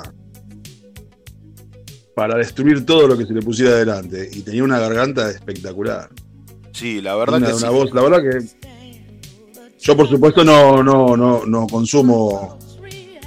Ya lo hablamos, es- esa música, pero uno no es sordo. Y tampoco posee un mal gusto. Entonces, este. Es muy, muy buena. Fue muy buena cantante, muy buena. Frontman también, se llevaba todo puesto. Claro, Y es sí. de las pocas que cuando dijo me retiro porque ya no puedo dar lo que yo sé que quiero dar arriba de un escenario, no volvió más. Claro. Eh, su, se- su- su historia de vida la ha marcado de punta a punta una mujer castigada por este el, eh, por muchas relaciones así turbias, enfermas. Este, No, no muchas. U- u- casualmente era la que le. Bueno, cuando ella no es que sale a la fama, ella se casa con, con su pareja de aquel entonces y pareja también en lo musical, que era Ike Turner, guitarrista, compositor, muy popular en aquellos años. Sí. Eh, muy drogadicto y muy borracho, muy golpeador también.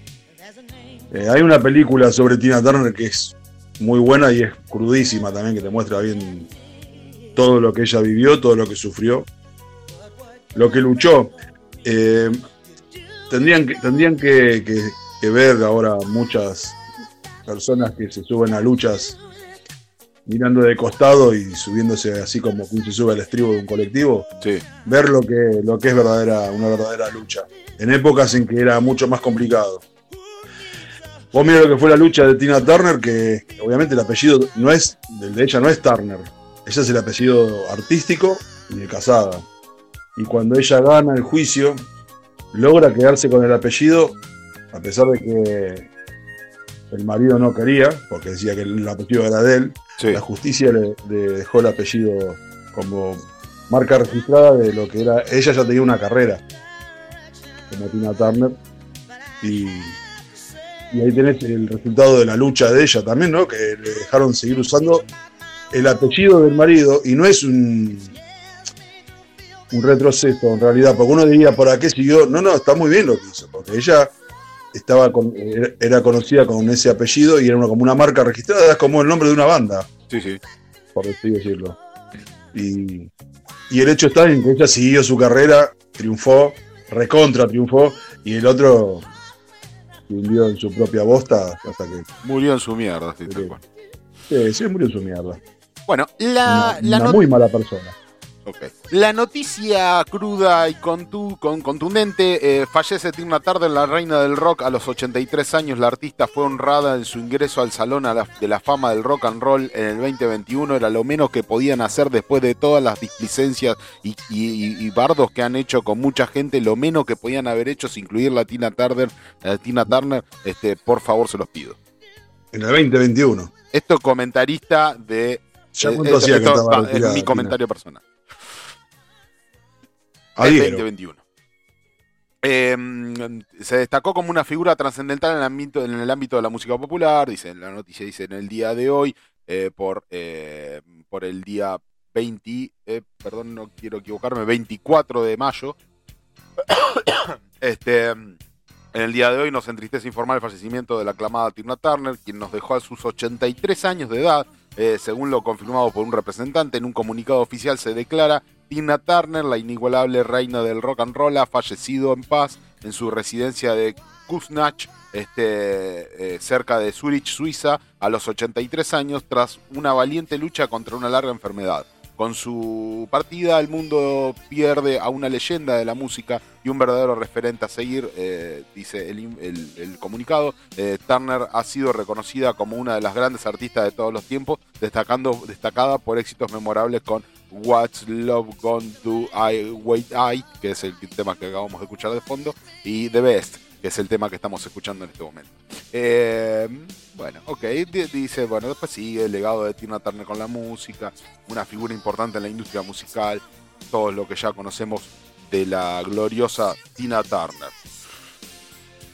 Una voz inigualable. Opinión personal, así como la ha dado Jun, que la puedo dar yo. Opinión personal, una voz inigualable. Una, un vozarrón eh, de, como dice bien, muy bien Jun, que aunque no seamos consumidores de su música, eh, no somos sordos. Eh, es- esa frase me la voy a guardar, Jun. Eh, una una Bueno. gran voz, un caño, un caño en la voz para los cantantes, para los que hemos estudiado alguna vez este, algo con respecto al canto. Es muy difícil de lograr una voz tan única y con tanto brillo y con un caño y la tipa tenía un manejo que incluso Tina Turner no era no había sido una, una, eh, vocalista ni un, ni un músico sino simplemente era sus dotes de cantar. Y ese dote de cantar de negra de los negros de, del Mississippi de los negros de, del blues y de esa escuela del blues que, los negros cómo cantan así eh, naturalmente no Jun que eh, en Sí, todos los ámbitos qué voz Porque el disfrute, porque vos hacés hace memoria así rápidamente de, de videos de ella en vivo, todo, y siempre con esa sonrisa, con esos dientes a pleno, porque estaba con lo que disfrutaba estar arriba de un escenario. Ella arriba escenario ella arriba del escenario se olvidaba de todas las penurias que vivía en su vida personal, calculo yo. Me imagino, ¿no? Es una apreciación personal. Este, Sí, pero yo calculo se, que sí. se lo notaba eso, se le notaba esa, sí, esa soltura y esa, ese ángel que tenía arriba del escenario. Eso es lo que veía la gente en un show, no solo a la, a la- a la mujer que cantaba, sino a la mujer arriba del artista arriba del escenario. Era una cosa que te transmitía un montón de cosas, y eso es lo que fue, lo que transmitió Tina Turner alrededor del mundo. Este, y bueno, mirá, mirá hasta dónde llegó a gente que realmente le gusta otro palo, que le gusta otro género, que disfrutó desde siempre de otras cuestiones, también nos ha llegado. Eh, o por lo menos a mí personal- personalmente me conmovió mucho, dije, oh, mirá, Tina Turner, se fue Tina Turner. Y me parece destacable. Bueno, con ese ángel y con esa, con esa soltura, Tina Turner ha llegado a los oídos de esta humilde audiencia. No, don Junque. Sí, sí, está muy, Siempre tengo muy presente, creo que ahí todavía estaba con, con el marido. Si no me equivoco, fue en Gusto que hicieron un Proud Mary, que es un tema que también creo que es de Credence. Hicieron una versión que la, la descosieron. Me parece que estaba con, con el marido. Pero ella vocalmente ahí la rompe toda. Y cuando yo digo que, que, que eh, era feliz arriba de un escenario, yo creo que todos los que suben a un escenario son felices. Porque Sí. por algo no se dedican a esto. Pero ella transmitía esa felicidad. ¿viste? Vos la veías a ella y vos sabías que ella te transmitía la alegría que ella tenía ahí arriba. Era otra manera de encarar. Eh, yo siendo chico, porque bueno, era chico cuando ella estaba triunfando, yo la, la comparaba esa manera de transmitir esa alegría, aunque eran distintas, con Janis Joplin, que vos la ves en vivo y la tipa era felicidad, ¿viste? Al hacer lo que estaban haciendo. Y yo creo que Tina Turner era, era eso y, y hizo que yo me quedara viendo, no te voy a decir recitales enteros, pero gran parte por, por verla a ella, bueno, aparte yo era un adolescente y Tina Turner era una bomba atómica, en mi criterio, ¿no? Sí, sí. Este, la verdad es que tenía un cuerpazo, yo era una ebullición, yo en esa época, 15, 16, 17 años, te gustaba verla bailar, moverse arriba del escenario y cantar como cantaba también. Así que Bueno, eh, muy bien. despedimos a Tina desde otro, desde otro palo, pero la, la despedimos y recién en el 2021 la incluyeron en, en el salón ese de, de la fama que no sé quién lo maneja. Bueno, 2021. muy Yo bien. tenía que estar hacia. En fin, bueno, deja.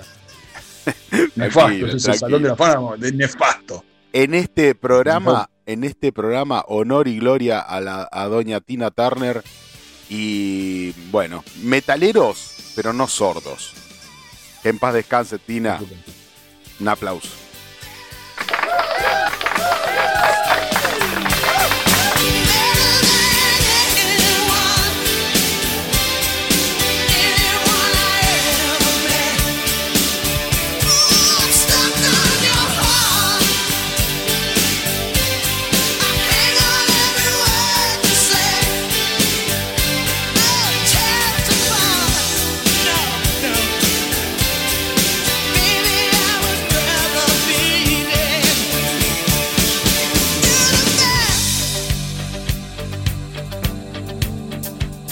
Bueno, muy bien. Este, mm, mm, don Junque, ¿qué nos trae para hoy? ¿Con qué nos va a deleitar para el día de la fecha en todos esos ires y dirimetes que hace usted en el mundo del metal, de idas y vueltas y de grandes bandas?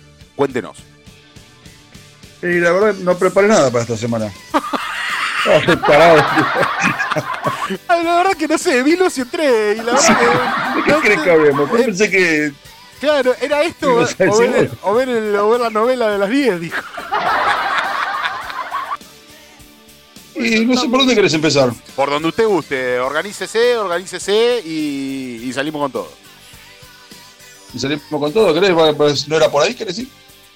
Vamos con Nora por ahí, a ver, ¿qué nos trae para el día de la fecha?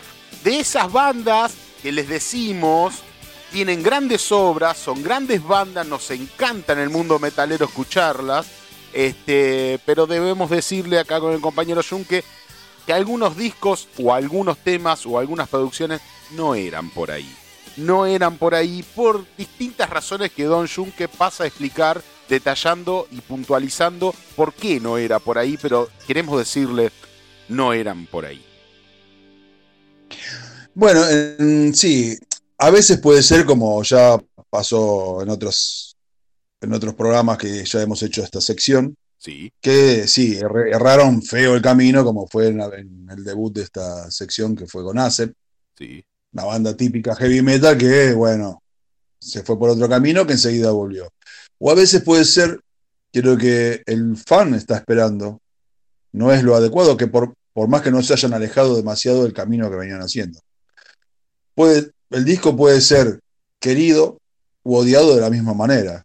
Acá no estamos haciendo juicio, aunque pareciera que sí, sobre todo porque a veces eh, el que lo Se el que habla se entusiasma demasiado bardear, a veces. Pero hoy justamente voy a tratar un disco de una. No quiero de- ser no, este de- discriminador. quiero ser discriminador. De mi banda favorita Sí, de ayer, de hoy, de siempre, que es Slayer. Puta que lo parió. ahí tenés la gente, la gente opinando diciendo Puta que lo parió. no podés, no podés decir la Slayer, no era por ahí. No, no era por ahí. Slayer. eh, A mí me gusta este disco, pero si vos me decís, vamos a escuchar un disco de Slayer, puedo poner cualquiera de los otros y este lo puedo llegar a elegir último, que es un disco editado en el año 1996, intitulado Undisputed Attitude.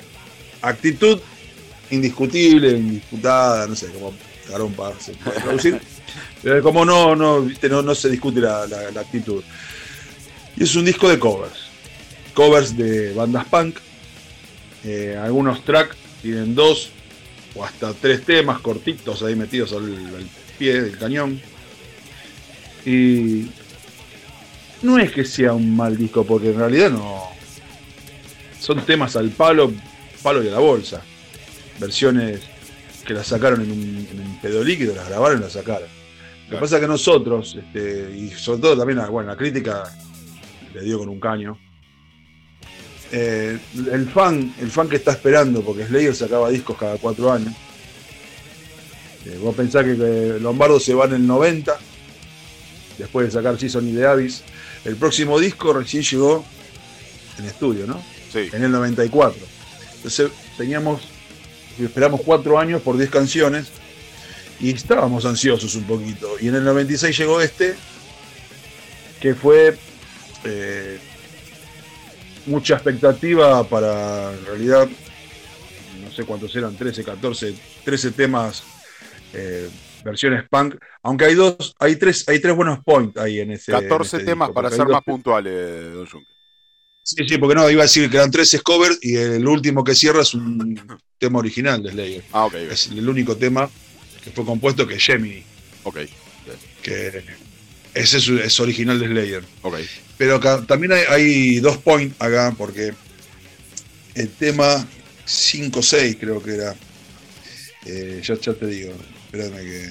Da- Dam o. Damn, Da- y sí, Dam. Damn Dam. y Guilty of Being White, creo que no, Can't Stand You y Damn. Son temas Tema que los 4, tenía Can't Stand preparados de. Sí. ¿Cómo? Eran, sí, eran de Jeff Hanneman. Ok. de un proyecto que había armado en el año 84 junto con Lombardo y Rocky George, guitarrista de Suicidal, Ajá. que habían eh, iban a, a sacar un disco orientado hacia el punk, Sí. una onda entre, el- entre un punk y un D- DRI, ¿viste? La banda DRI. Sí, DRI. Sí. Una Que banda, la banda, ¿sabes aclamada por ser. ¿sabe quién la frenó la banda? ¿Quién? Para que no sacaran o- e- ese disco. DRI. Eh, ¿Cuál? no, no, no. Ah. El que sacó, el que frenó para que no sacaran ese proyecto paralelo a Slayer Ajá. fue Rick Rabin, que les dijo, generalmente estas cosas terminan disolviendo las bandas. Concentre, concéntrense en Slayer, a los dos. ¿El productor, el productor de Rod Brunner? No. Sí, Ah, sí, ok. sí, sí, como que no. Es el pro- productor que después eh, les produce Raging Blood. Rod, Brunner, la productora, la mayor, discográfica. la mayor bomba atómica de la historia de- del thrash metal. Ok. Bueno, Can't You. Bueno, y volviendo, ahí tenés esos dos que Sí. son dos temas inéditos hasta esa época. Sí. eh, Damn y Can't Stand You, y Gemini, que es un tema así original de Slayer, que es un temazo. ok. Pero después son todos tracks de bandas punk, que en realidad el disco en sí no, terminan aportando. Al, al que es fan fan como yo, y si me tengo que pelear por este, por este disco, me peleo. Pero si tengo que ser sincero, si no lo hubieran sacado, para mí era lo mismo. ¿Viste? Es la cruda realidad. No sé si tenés ahí un poquito como, como- como para ir picando algún temita. Hay algunas, hay algunas muy buenas versiones, hay otras que dejan un sabor a. a- ya está, la sacamos, ahí sí la, así la grabamos. The Dam, The Dam. A ver.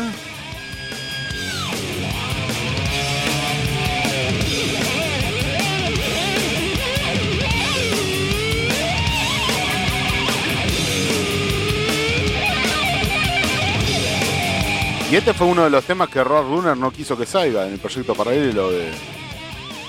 Claro, que no sacaran. Sí, igual hay que, hay que ver esto de- en el año 84 y esto ya estamos en el 96, Claro. ya con un rodaje mucho más importante de la banda, 12 años en la ruta, ya te hace. te da mucha más experiencia, ¿no? Como para hacer un buen producto. Hay que ver también en esa época cómo sonaba. Claro.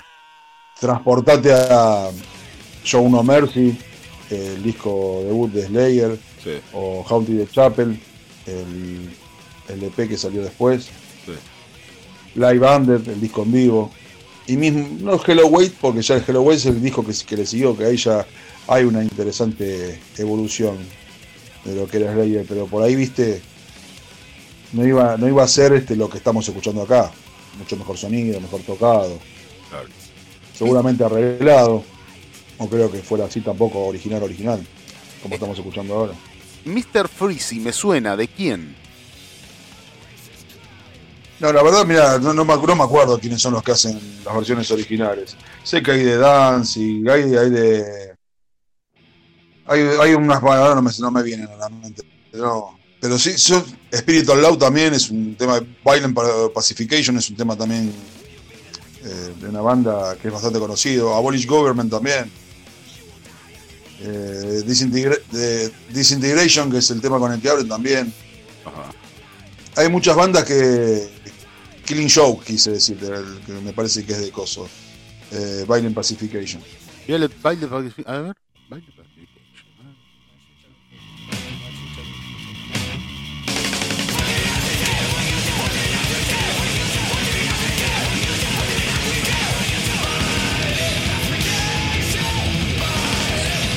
Ultramente conocido. No me puedo acordar de quién era este. No, no es de.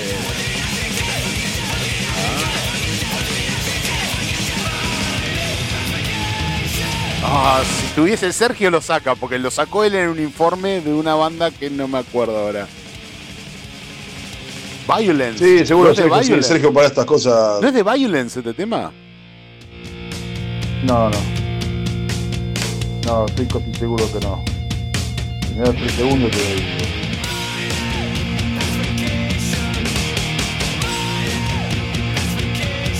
Eh, Dirty Rotten Imbéciles.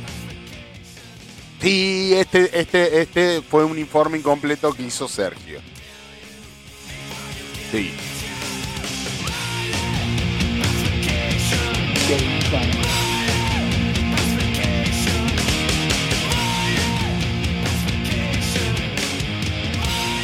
Está bien. Es una buena, es una bu- buena versión. Es una buena versión. No po- podría no ser eh, específicamente del color de Slayer, pero pero no es una mala versión. Me gusta.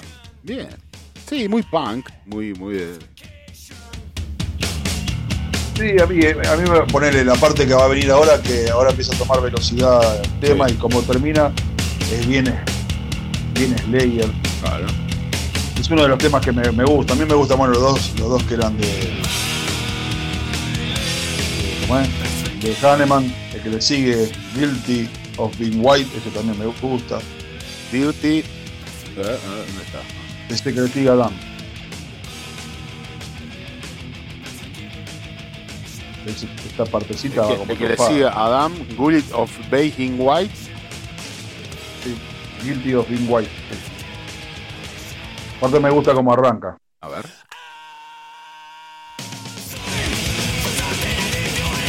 Ah, bueno. Ahí sostenido este grito Sí, eso sí, bien de Slayer. rasposo, desgarrado. ¿Y cuál sería el, el peor de todos? El que vos me decís, no, este la verdad es representativo del no era por ahí.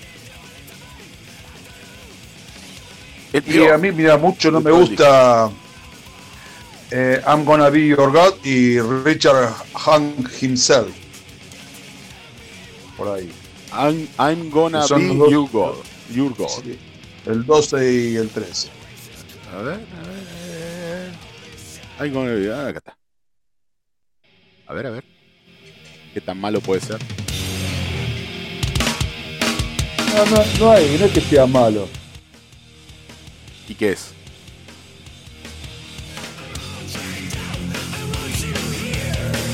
Este, este tema sí es súper conocido también, ¿eh? Me gustaría saber de quién es. Este tema es súper conocido.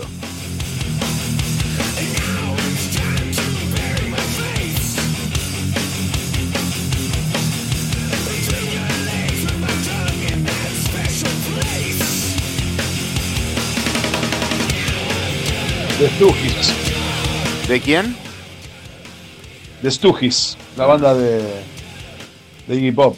Ah, claro, por eso me suena tanto. Es verdad.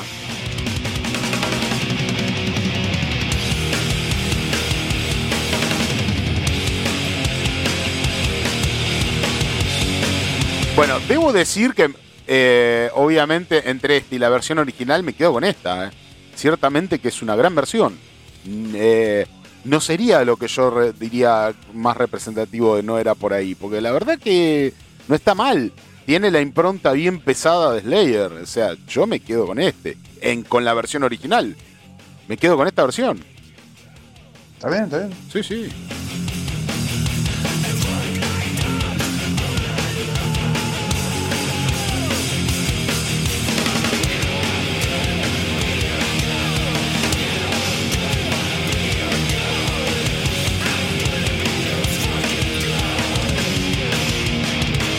Y a ver, escuchemos el otro ejemplo que usted nos ha traído, don Junke, Richard eh, Young himself. A ver.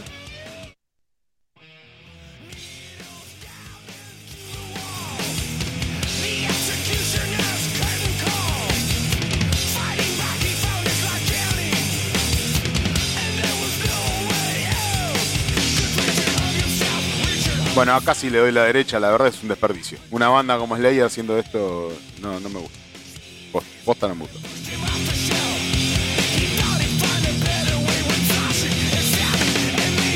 Tengo que decirle, Yo pongo este disco. Desde el prim- yo no salto ningún tema, yo escucho todos los temas. Sí, A mí, yo este, soy fan de Slayer. sí, A mí me gusta Slayer. sí. Ah, eh, Slayer hace eh, el tema este, uy, ¿cómo es? De Steppenwolf. Oh, es, es el único tema que hizo Steppenwolf en su puta vida. Bueno, no me sale. Hicieron una versión en vivo. Sí, Eh, el tema me parece garompa, no me gusta el tema, debo ser el único que no le, le gusta, pero bueno. Eh, if you wanna run way, get I wanna run way. ¿Tenés, no? sí. Nacido, please forever. No me acuerdo cómo se llama el tema. nacido para ser. Más o menos me expliqué. sí, eh, Ese. Viste, no me gusta, no me gusta el tema. Y bueno, lo hizo Slayer y lo banco. Está bien. Porque es Slayer y yo le banco, como los fans de Metallica le bancan todo, bueno, yo se lo le banco todo a Slayer.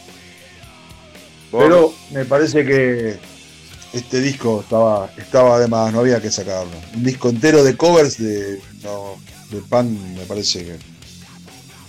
Que no, porque es este.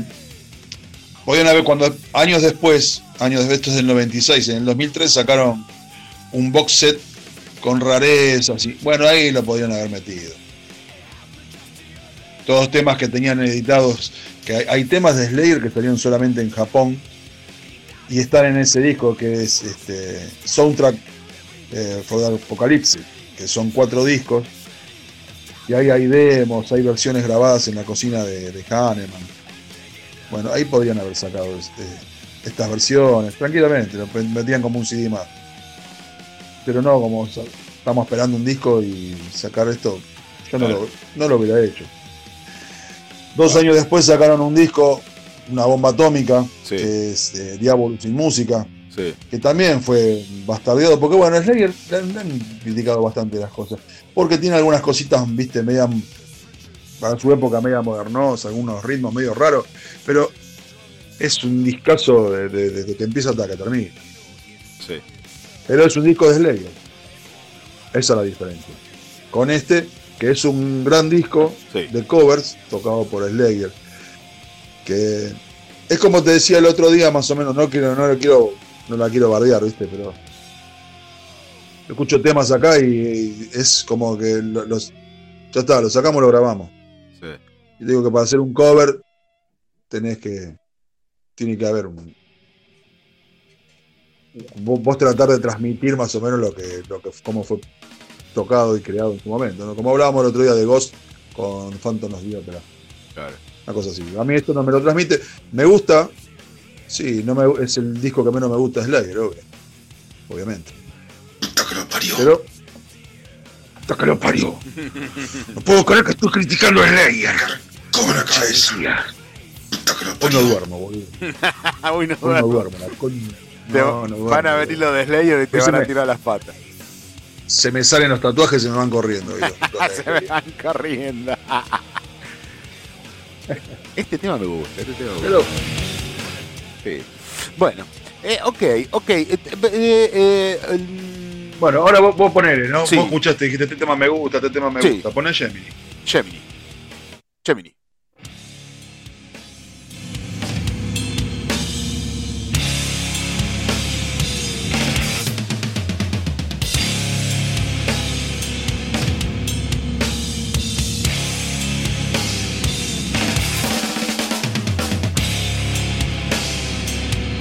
Por qué han incluido este tema en este disco de covers? ¿Por qué? Porque, porque el Road Runner le había, le había coartado la posibilidad de sacar un disco propio. No sé, para dejarte caliente, boludo. Para decir, mirá, lo que te dejo acá lo último. Una canción nuestra. Claro. Dos años después salió Diabolus. Este tranquilamente podría haber estado en ese disco. Claro, lo que Es pasa, lo que pasa que La misma onda. claro, lo que pasa que el pelado quiso sacar su, su cuestión aparte y como no lo han dejado, como Road Runner le ha coartado la posibilidad de hacerlo, diciendo ellos parte del sello, este le dijo, bueno, ¿ah, sí? No era el pelado. Hahnemann era el rubio. Hahnemann, perdón, perdón, Hahnemann, Hahnemann. Este, digo, ah, eh, él le había dicho, ¿ah, sí? ¿Ah? ¿Que no me dejan? Mira dónde lo mando. Y váyanse a cagar.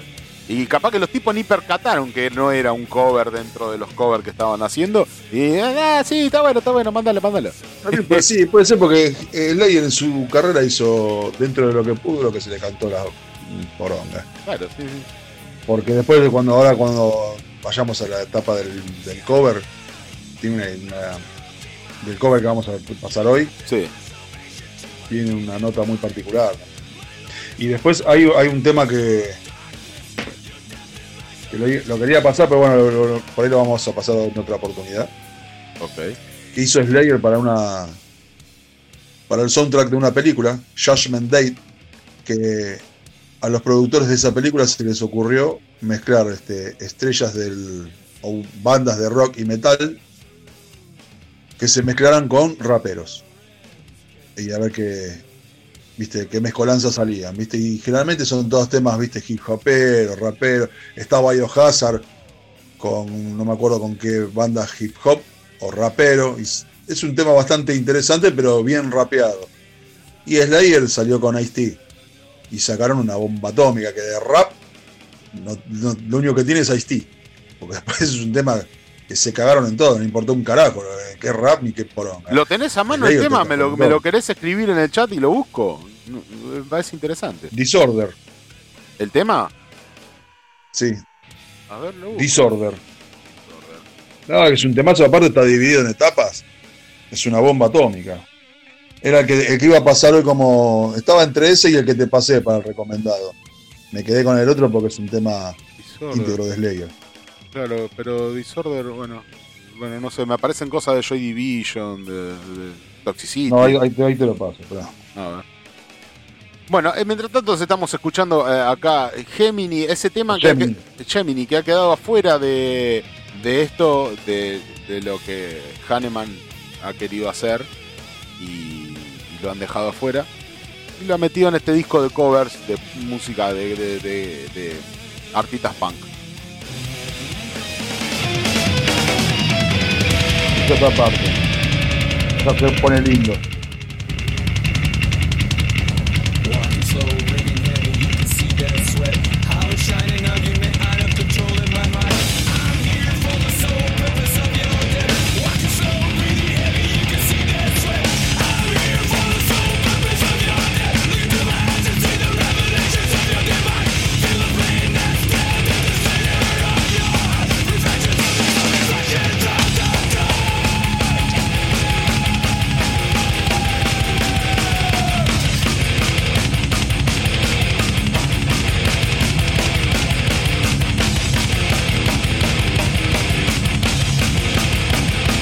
Ahí, te lo pasé, Damián. A ver, a ver, a ver, a ver. a ver.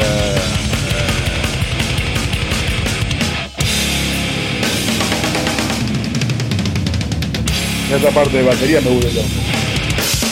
Aguanta, aguanta, aguanta.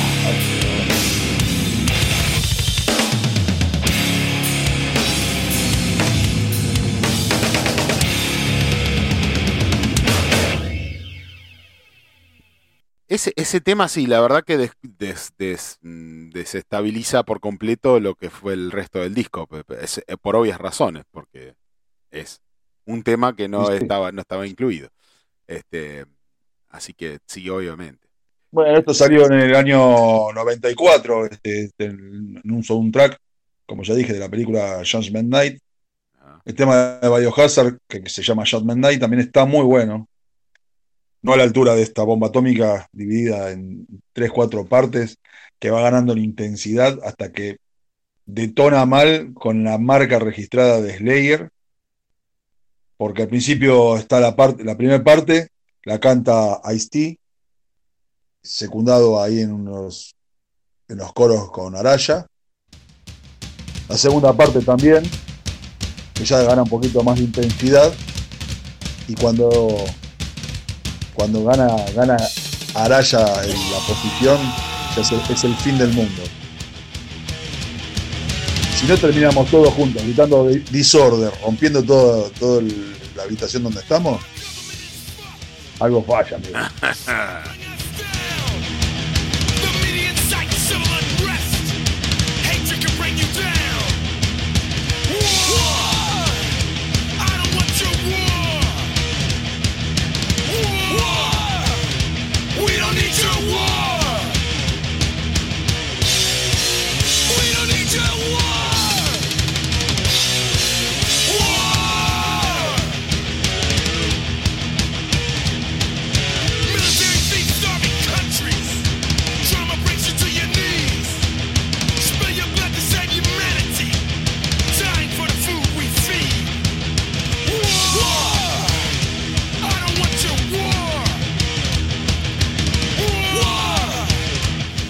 Disorder con Ice-T. Ese que grita de fondo es Ice-T.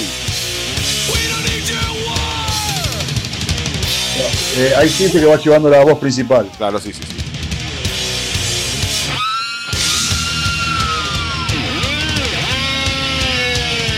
Cuando quieras entrar con la guitarra, eh, no te das problema.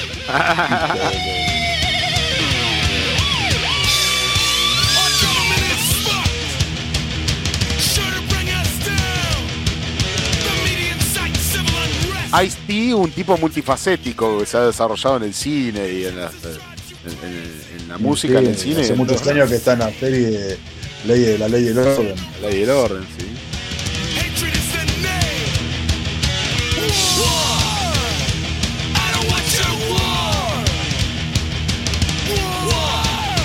Al margen de esto, ¿te gusta Ice-T como artista musical? Faceta musical. Eh, sí, me gusta, me gusta, me gusta. No me vuelve loco, pero me gusta. A vos lo que te vuelve loco eso. Esto me vuelve loco.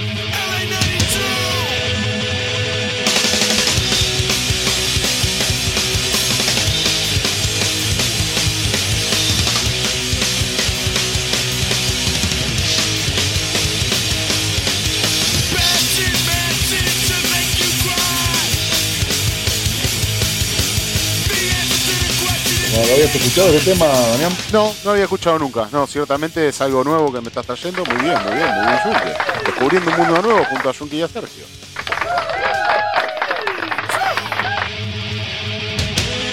Ves cómo va cambiando, ¿no? Sí. Lo mejor está por venir. Al final, te juro, me hace crecer el pelo y me hace quedar pelado de vuelta. Es una cosa de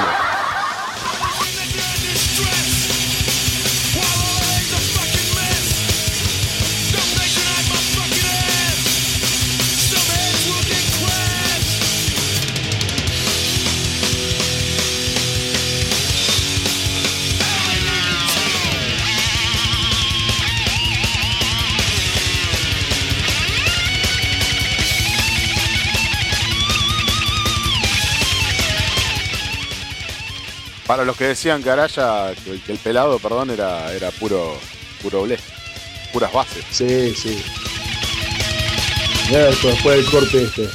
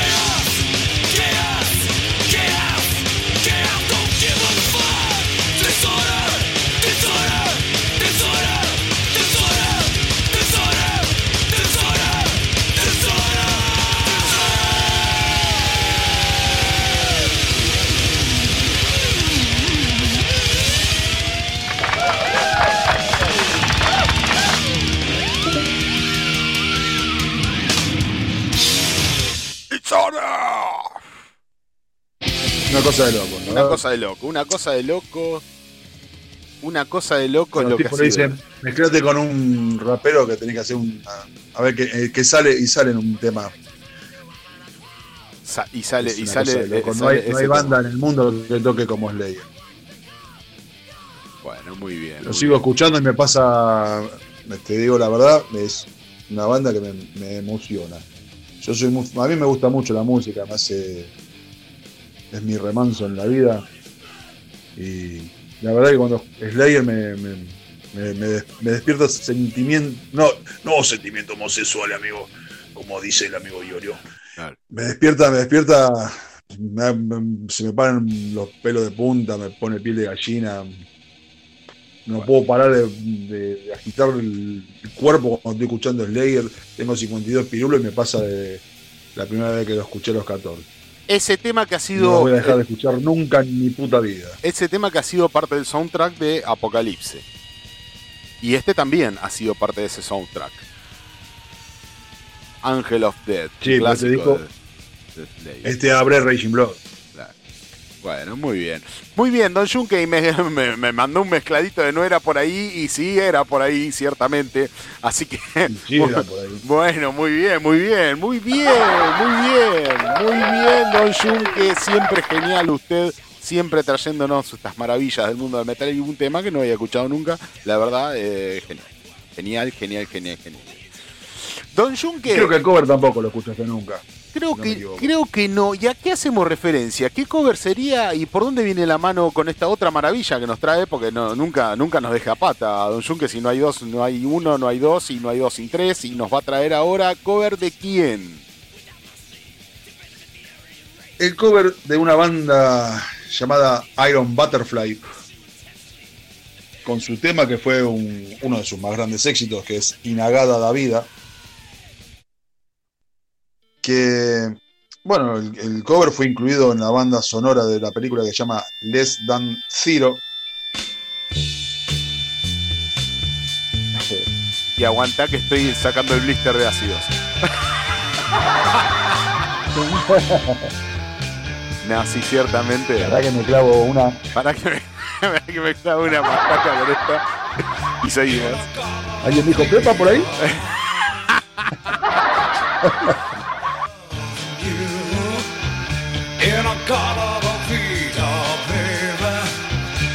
Don't you know that I'll always be true?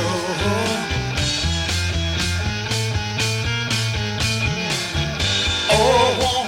Muy, muy, muy, muy, muy icónico este tema. Muy, muy. Sí, demasiado. Muy icónico este tema. ¿eh? Iron Butterfly. Bueno, Bueno, en la, en la banda de sonido de esta, de esta película, entre otros, podemos encontrar a Aerosmith, podemos encontrar a los amigos de Poison, podemos encontrar a Glenn Danzig, Public Enemy, Black Flames. Y hay una banda en particular que eh, el productor de la banda del sonido quería que estuvieran. ok. Y se le ocurrió, no sé si, a- esta parte sí que no sé, no sé si se le ocurrió a él que hagan este cover o fue idea de ellos, no sé cómo fue.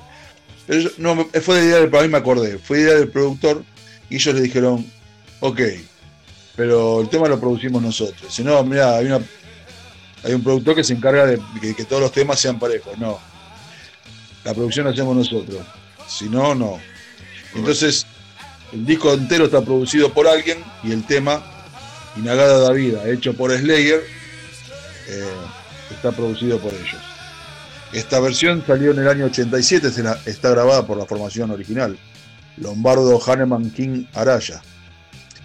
Y es bastante linda, gracias. Bastante bien llevada para el lado de, de sus aguas podridas.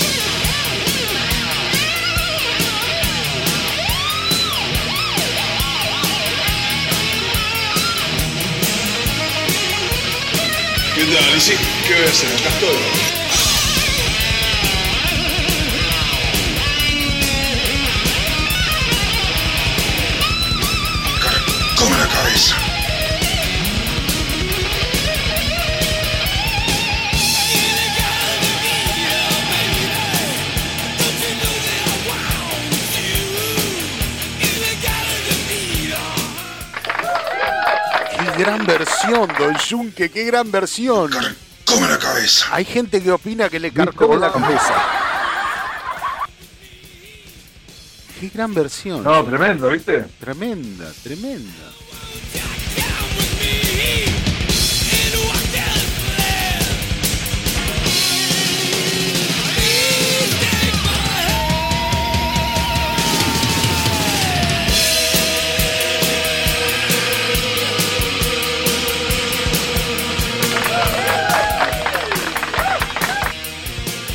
Qué gran versión, Junque, qué gran versión. La verdad, increíble lo de usted. ¿eh? Nos trae eh, cosas increíbles. La verdad, no, no la había escuchado nunca, Slayer y Nagada da Vida de Iron. Butterfly. No, muy, muy buena. Vos sabés que, bueno, cuando yo me enteré, no, no, no la podíamos conseguir en esa época. Sí, Porque, bueno, viste, no había la facilidad de ahora. claro. Después ya con internet la pude eh, conseguir, eh, escuchar, digo, y ya después cuando la sacaron, también está en Soundtrack to Apocalipsis. Eh, ahí ya la, la pude tener en, en mi casa, en mi, en mi hogar. Ok, ok. Bueno, Don Junque, vamos a escuchar un cachito esta versión gloriosa y ahí nos Sí. pasamos un cachito, ¿sí? Ahí vamos, vamos. ¿Vale?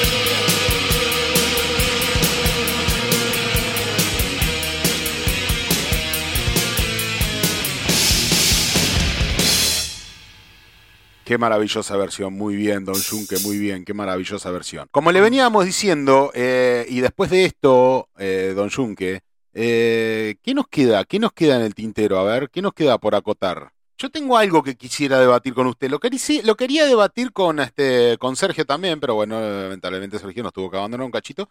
Pero, pero lo quisiera, quisiera entablarlo con usted. Eh, ¿hay- ¿Cabe alguna posibilidad de que en su cabecita este, podamos emitir una opinión sobre algo que me crucé y que me topé?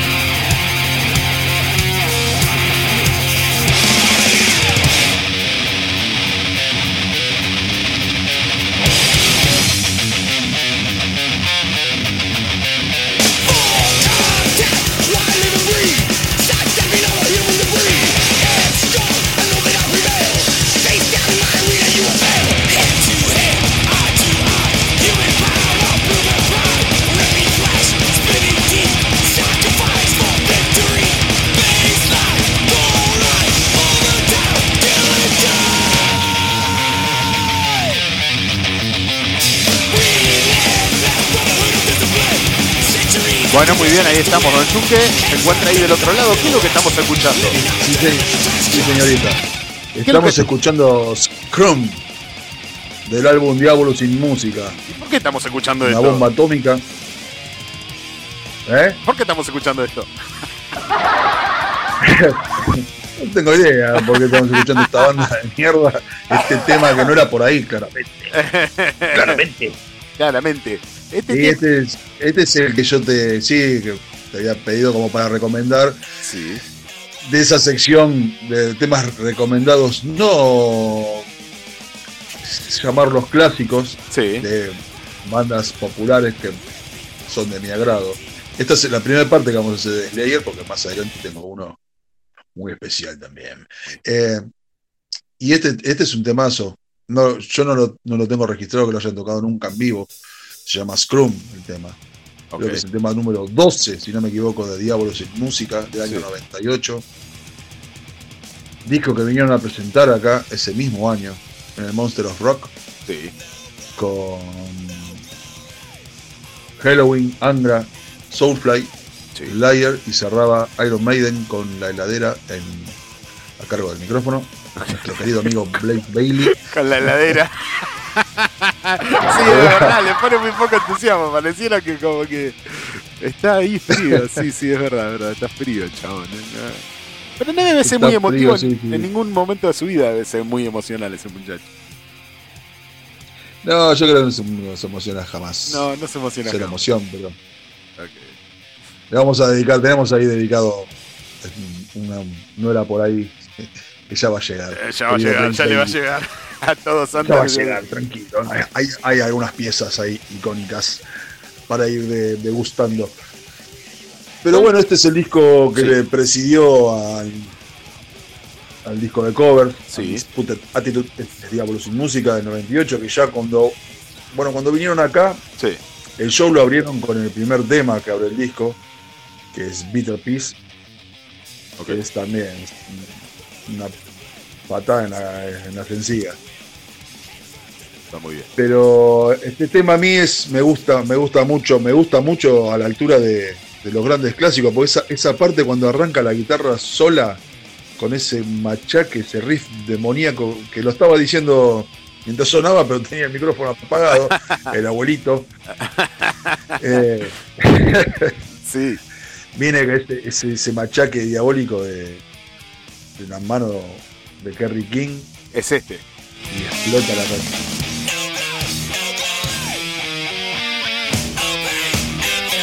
está. Esa comunicación, no, sí. Ok. Bueno, Bueno, que el riff que yo te digo es al, es- es al principio del tema, viste que el tema tiene un, un comienzo y después este, queda marcando la batería, dun, dun, dun, va haciendo la guitarra y va marcando, ah, y después mete un, mete ahí un redoble y viene un machaque atroz que desemboca después en bajo y batería y voz solamente. ok. Es una. Es un bombazo. Este. Ahí lo, lo pusiste de vuelta, ya. Claro. Ahí, ahí vamos llegando. Ahí vamos llegando. Va marcando la batería ¿no?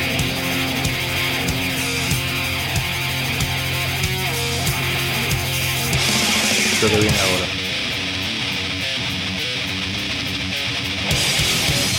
Bien Slayer. Aparte de.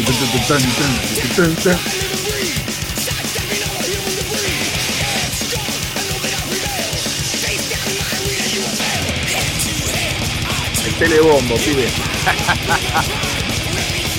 Este, el día que fui a hacer, hace un, un año más o menos, me fui a, a la casa de Nanre, cantante de Sofilia, Sí, sí. que fuimos a hacer el, el informe ese sobre el álbum de, de Hermética.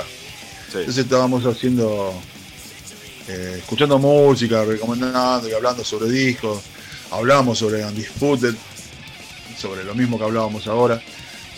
Y después salimos hablando de este, de este disco. Le digo, me dice, bueno, fue un disco medio raro, nunca no, no tocaron solamente en esa gira, después no hacen temas de ese disco. Y le dije que a mí el que más me gusta, y que es uno de los que más me gusta, es este tema, y lo pusimos ahí, hicimos un poco violento No, en el departamento de Nanre. rompiendo todo. Sí, sí, sí, cambiémonos porque nos echan a la mierda. Y, y- y perdiendo el depósito que había puesto por el alquiler porque rompieron todo. No, es de, este, es, es de él, es de él. No, bueno. había problema. El problema era que el depósito se lo iba a hacer la mujer. Una, jeta le. Un depósito de un dedo, cinco dedos en la cara. bueno, muy bien. Don Yuque, tengo un te- te- este saliendo de este maravilloso, maravilloso tema, ¿no? Eh, Este eh, estoy tocando King Cobra. Hizo, hizo, Sergio hizo un informe eximio de King Cobra. Yo sé que usted estaba trabajando King en la Cobra. sanguchería. Este, pero hizo un informe eximio de King Cobra que después lo va a poder escuchar como todo, como todo radio escucha en este momento está escuchando, lo va a poder escuchar en Spotify porque todos los episodios de que se pudra se suben a Spotify para que estén a disposición on demand de cada uno de los escuchas. Por lo tanto, vos, Junque, vas a poder escuchar un glorioso informe sobre King Cobra que ha hecho Sergio y eh, todo aquel que esté dispuesto a prestar su oído a esta locura radiofónica lo va a poder hacer. Así que eh, no se olvide de eso. Por favor, escúcheme eh, Cobra, el informe de por Sergio, que es muy bueno. Pero al margen de eso, y lo que yo quería eh, debatir con usted, y qué lástima que no lo tenemos a Sergio ahora del otro lado, se nos fue a hacer la noni porque mañana tiene un, un- importantísimo trámite que hacer muy temprano en la mañana y tiene que estar bien dormido. Así que se nos fue a hacer la noni. Bien despierto, tiene. Eh, bien despierto, perdón, bien dormido. Si alguien dormido, cagamos. Cagamos. No, va, tiene que estar bien despierto. Pero lo que yo quería traer acá, ¿qué opina usted de las inteligencias artificiales? Es que están muy de moda últimamente las inteligencias artificiales, todo el mundo habla de eso, y, y de la cuestión de las... Terminator. Sí, de- eh, por él, sí, sería lo más vanguardista en los 90 Nos vamos a morir todos. con respecto a las inteligencias Disfrutemos lo que nos queda de vida. bueno, sí, usted se va a querer morir después de escuchar esto que le voy a pasar en este momento a usted y a todos los escuchas que nos están escuchando, valga la redundancia.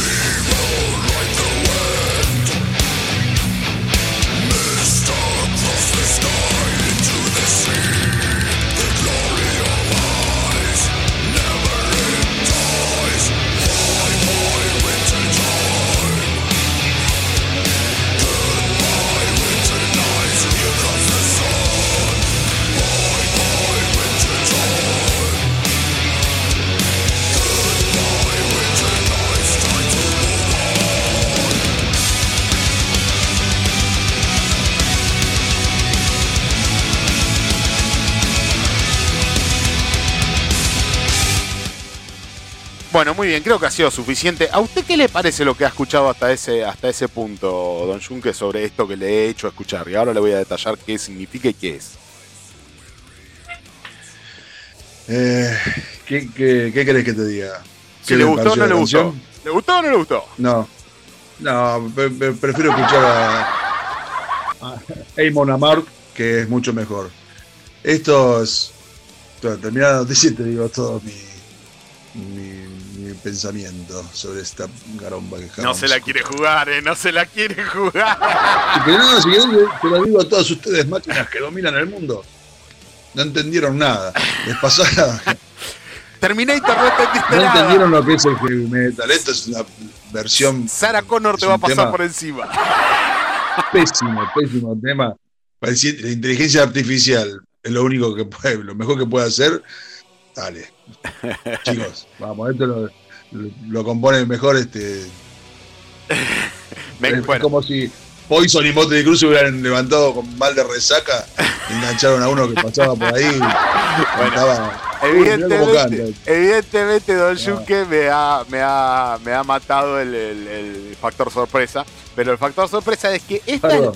esta es la primer banda hecha enteramente por una inteligencia artificial. La noticia dice así, primera banda de heavy metal creada íntegramente con inteligencia artificial. Dice, emoción o terror, conoce a la primera banda de heavy metal íntegramente inteligencia artificial. Las inteligencias, bueno, las inteligencias artificiales nos sorprenden cada vez más, como he visto, aquellas inteligencias artificiales que desarrollan reacciones como ChatGPT eh, y otras que dibujan. eh, y ya hemos visto eh, en YouTube componen música a partir de directivas dice eh, la noticia, dice, eh, hace... ¡Opa! Me saltó. Eso. me saltó. Mm. hace, poco, hace poco una de estas inteligencias... Ima- Imaginé cómo sería un tema de Charlie García en su etapa reciente, como el tema fue Spector, un disco que editó en el 2017, cantado en Charlie García de los 80. Dice, este, y, pero no solo se han quedado en reproducir música más mainstream, este, pues bien, esto es lo que ha sido extendido para el metal. Eh, la noticia había salido en múltiples, este, programas periodísticos, ¿no? De Cerati cantando una canción de Charlie, eh, de esa época, eh, cantando una canción, el tema Spector, cantado por Cerati, eh, obviamente fallecido, ¿no? No, no, Nunca lo cantó, nunca cantó Cerati esa canción de Charlie y pusieron en redes sociales, en base a la inteligencia artificial, cómo hubiese cantado Cerati una canción de Charlie. Bueno, y en este caso, como es un programa de música metalera y del mundo del metal, todo, revolviendo noticias, encontré, me encontré, me tropecé con esta banda que se llama, eh, perdón, eh, la banda que se llama For- Force Frostbite Orkins. Eh, la banda está enteramente hecha por inteligencia artificial, o sea, no solo la música, eh, las voces, todo lo que puedas escuchar ahora en este momento y lo estamos reproduciendo, sino que también eh, los personajes, obviamente son personajes animados, que, y los videos son animaciones de los tipos cantando en la montaña, ¿no? Y haciendo que tocan, y todo en base a inteligencias artificiales, que no son ni más ni menos que directivas.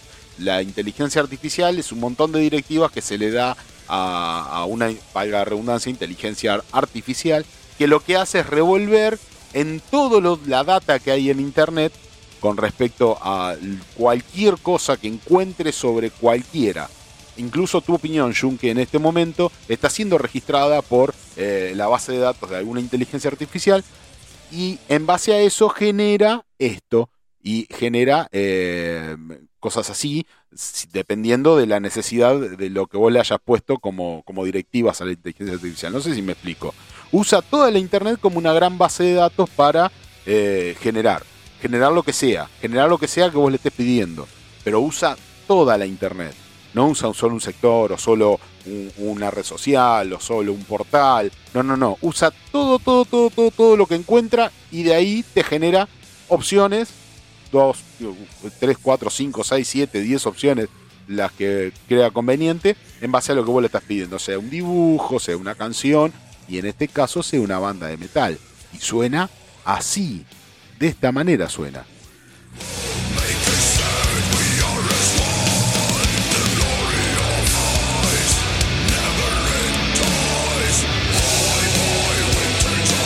Por ejemplo, yo calculo que habrá sacado gran base de data y donde, por ejemplo, ha participado en esa base de data locada de la inteligencia artificial eh, la voz de Amon Amart, eh, supongo. Eh, y de otros, o sea, usa todos, no es que usa un artista Yo en creo que la inteligencia artificial esta es bastante vaga porque si buscando en todo internet sacó este temita, bueno, bastante flojito. No, se me fue el miedo. O- Pensé que la inteligencia artificial nos iba a eliminar a todos como O, o- o podría, no, o podríamos llegar a pensar de que hay mucha similitud de, da- de datos en toda la base que, el- que la inteligencia artificial lo utiliza. Entonces, ¿qué nos, qué, qué nos podría llegar a estar diciendo con esto? De que estamos cayendo y siendo poco creativos y estamos cayendo en la copia de la copia de la copia de la copia de la copia de la copia, con ese gran refrán que decimos está todo inventado. Entonces, en base No, a, no, no, a está todo inventado, coincido. no inventamos más nada. nada coincido con, con- Eso puede ser si, si, si vas a hacer un tema de estos, cualquiera de estos ritmos que ahora son tremendamente populares, Ajá. que son prácticamente todos iguales. Pero acá si vos vas a hacer algo de metal, tenés, en el metal tenés Deep Purple, en lo que es, al que le gusta el metalero, tenés Deep Purple, Motley Crue, Twisted Sister, Acep, Iron Maiden, Slayer, Metallica, qué sé yo, eh, Black Sabbath, Cannibal Corpse, Bursum. Mirá, mirá la, la variedad de, de- de- de cosas que tenés. No tenés, este, no es la copia de la copia.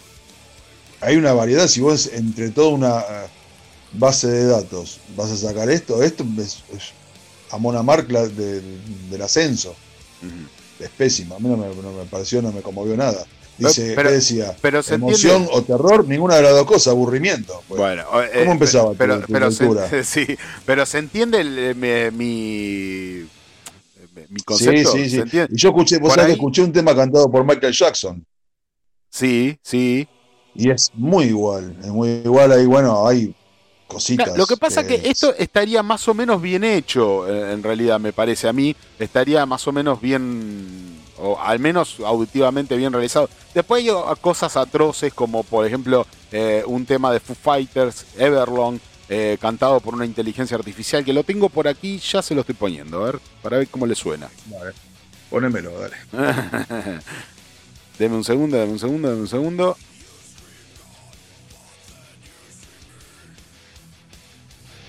Deme un segundo, ahí se lo pongo.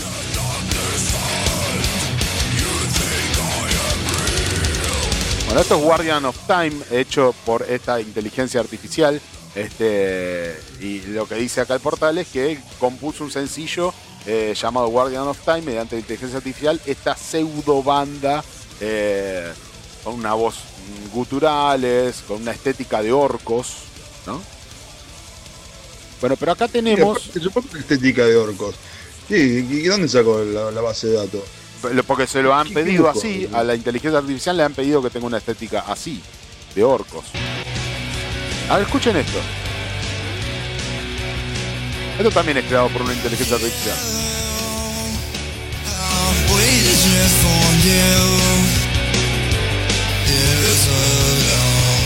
Ubican el tema, ¿no? De Foo Fighters. Sí, sí. Según la inteligencia artificial, ese es.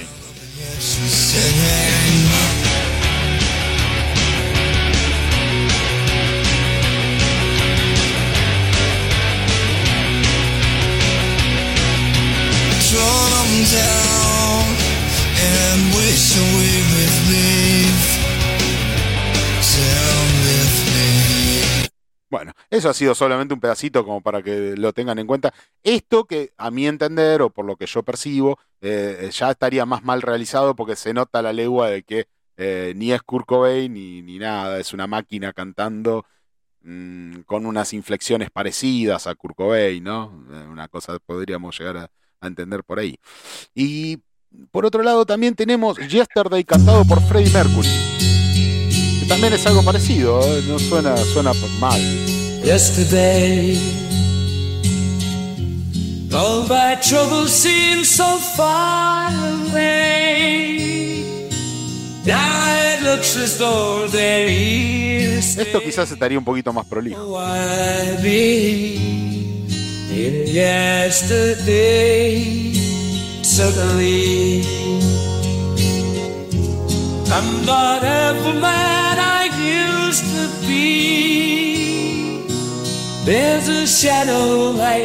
Evidentemente lo que capturó la inteligencia artificial es este, las inflexiones en la voz de Freddy.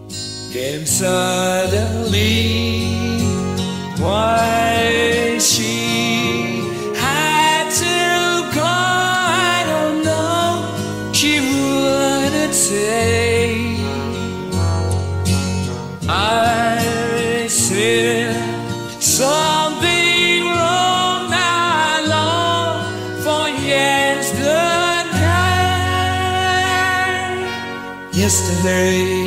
¿A usted qué le pareció, Junque?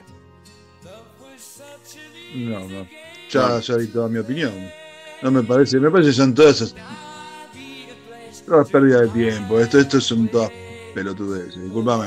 No, no, sí, sí. Esto de los que hacen estas cosas, no, no estoy diciendo lo que vos, este, el informe, ¿no? Es, es- es algo que estamos viviendo, yo lo, lo vengo escuchando en la radio.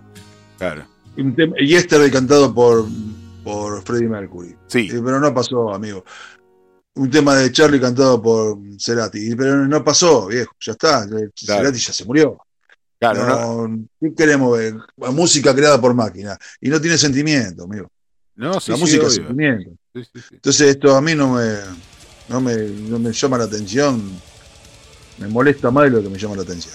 Ok, ok. Bueno, sí, sí, estoy Pero plenamente sí, de acuerdo. Estoy Hay, plenamente hay, sí. hay gente Sí. que, que se dedica a vivir de la música ajena, que hacen bandas cover, bandas tributo, que tengo que decirlo que cantan mejor que la inteligencia artificial esta. Escuché mejores imitadores de, de Freddie Mercury que, que esto que acabo de escuchar. Pero no, no, no me parece nada, me parece. Bueno. Así como hace un tiempo hacían, salían de gira con, lo han hecho también con Dio, que lo sacaban como en, en un holo- holograma. Sí. Basta, chicos. Basta, chicos, dijo Ricardo Ford. Basta, chicos. Basta, chicos. No, no. Basta, chicos. Bueno, eh, eh, también le ha llegado al No mundo. acompaña, no acompaña, no me gusta. También le ha llegado al mundo del death metal y ahí le, le estoy metiendo el dedo en la llaga a usted. Eh, he- hecho, con inte- hecha con inteligencia artificial no he encontrado. Ciertamente le voy a, le voy a poder este, curar los oídos porque no he encontrado eh, lo que han hecho puntualmente. Realmente no lo he encontrado, entonces no quise pasar cualquier cosa que no era. Este, pero hay una noticia dando vuelta y dice, este, con la constante interacción de los usuarios con el mundo virtual, no es extraño escuchar términos como inteligencia artificial, algoritmos, qué sé yo.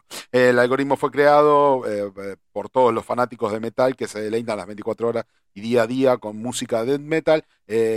Dad- Dada Bots, bots, Dada Bots es la inteligencia artificial encargada de componer y emitir lo que escuchamos en este canal de YouTube como, como death metal eh, artificial y de inteligencia artificial. Eh, DadaBots oficial lo pueden encontrar eh, eh, en DadaBots oficial eh, y ya cuentan con 10.000 suscriptores en la página. Yo encontré la página, pero la mayoría de los videos están caídos y no sé por qué. Eh, así que no, pude encontrar este como para reproducirles. No sé si estaban caídos ocasionalmente y, después los levantaron o, o no, o están caídos porque están caídos. Eh, con 10.000 suscriptores también han publicado 10 álbumes en Bandcamp. Este, y además tienen creadores que afirmaron que esa inteligencia artificial sería capaz de generar sonidos de otras corrientes como el jazz y entre otros. Eh, bueno, Christopher Jam- James Carr y Ja- Jack eh, Zukowski este, fueron los encargados de crear el algoritmo eh, que es capaz de mezclar instrumentos, voces y ritmos, y en este caso para el género del death metal. De un, que pasa proye- es que un proyecto que arranca desde el está, bien, 2017. está bien la noticia porque es algo que ya está, Sí, sí. está entre nosotros porque y, y acá mismo, ¿no? Porque yo el otro día hablaba con una gente acá de- del barrio y me viste, estaba diciendo, no, bueno, hablando sobre la banda mía, ¿no? Sí, Digo, sí, estaba, que andaba con poco tiempo, que tengo, tenemos un tema nuevo que no, no puedo terminar de, de cerrar una letra, y me dicen, ¿por qué no la pones en inteligencia artificial? Le decís más o menos que querés hablar y te la arma. Y me lo quedé mirando y le digo, ¿me estás hablando en serio?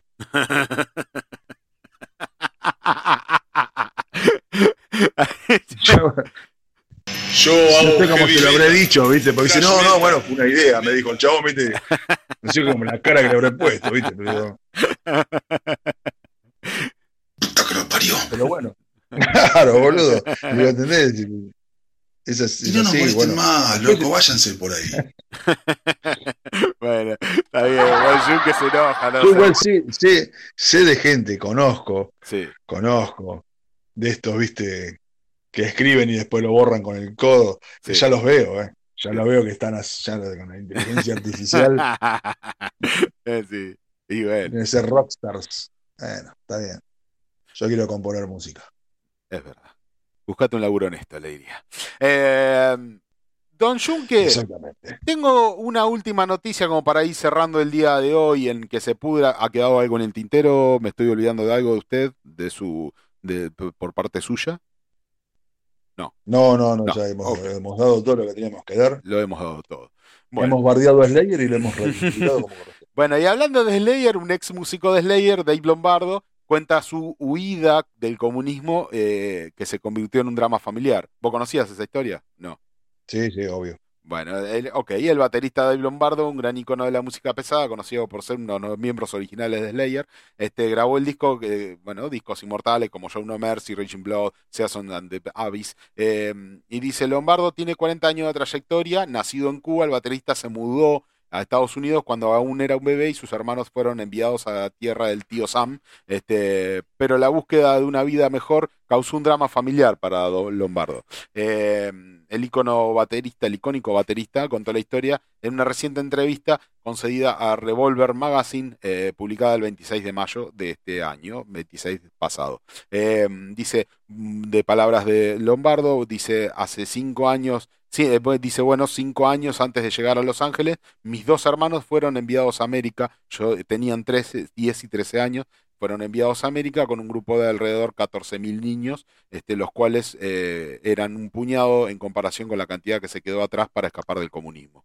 Dice, mi madre y mi padre no querían que formara parte del régimen militar, entonces mis padres a través de la Iglesia Católica pusieron a mis dos hermanos en una ciudad aquí en el sur de California llamada Long Beach, este, donde está Snoop Dogg.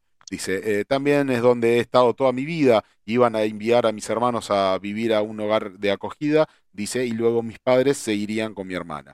Eh, mis padres iban a obtener un visado para escapar, pero de Cuba, pero eh, estaban en medio de un asunto político con Rusia, ocurrió la crisis de los misiles cubanos y las fronteras se cerraron, dice. El muro se levantó y no había, eh, no había comunicación entre padres y mis hermanos, entre mis padres y mis hermanos, eh, solo por cartas. Así que mi madre y mi padre no pudieron ver a mis hermanos durante cinco años, contó el baterista.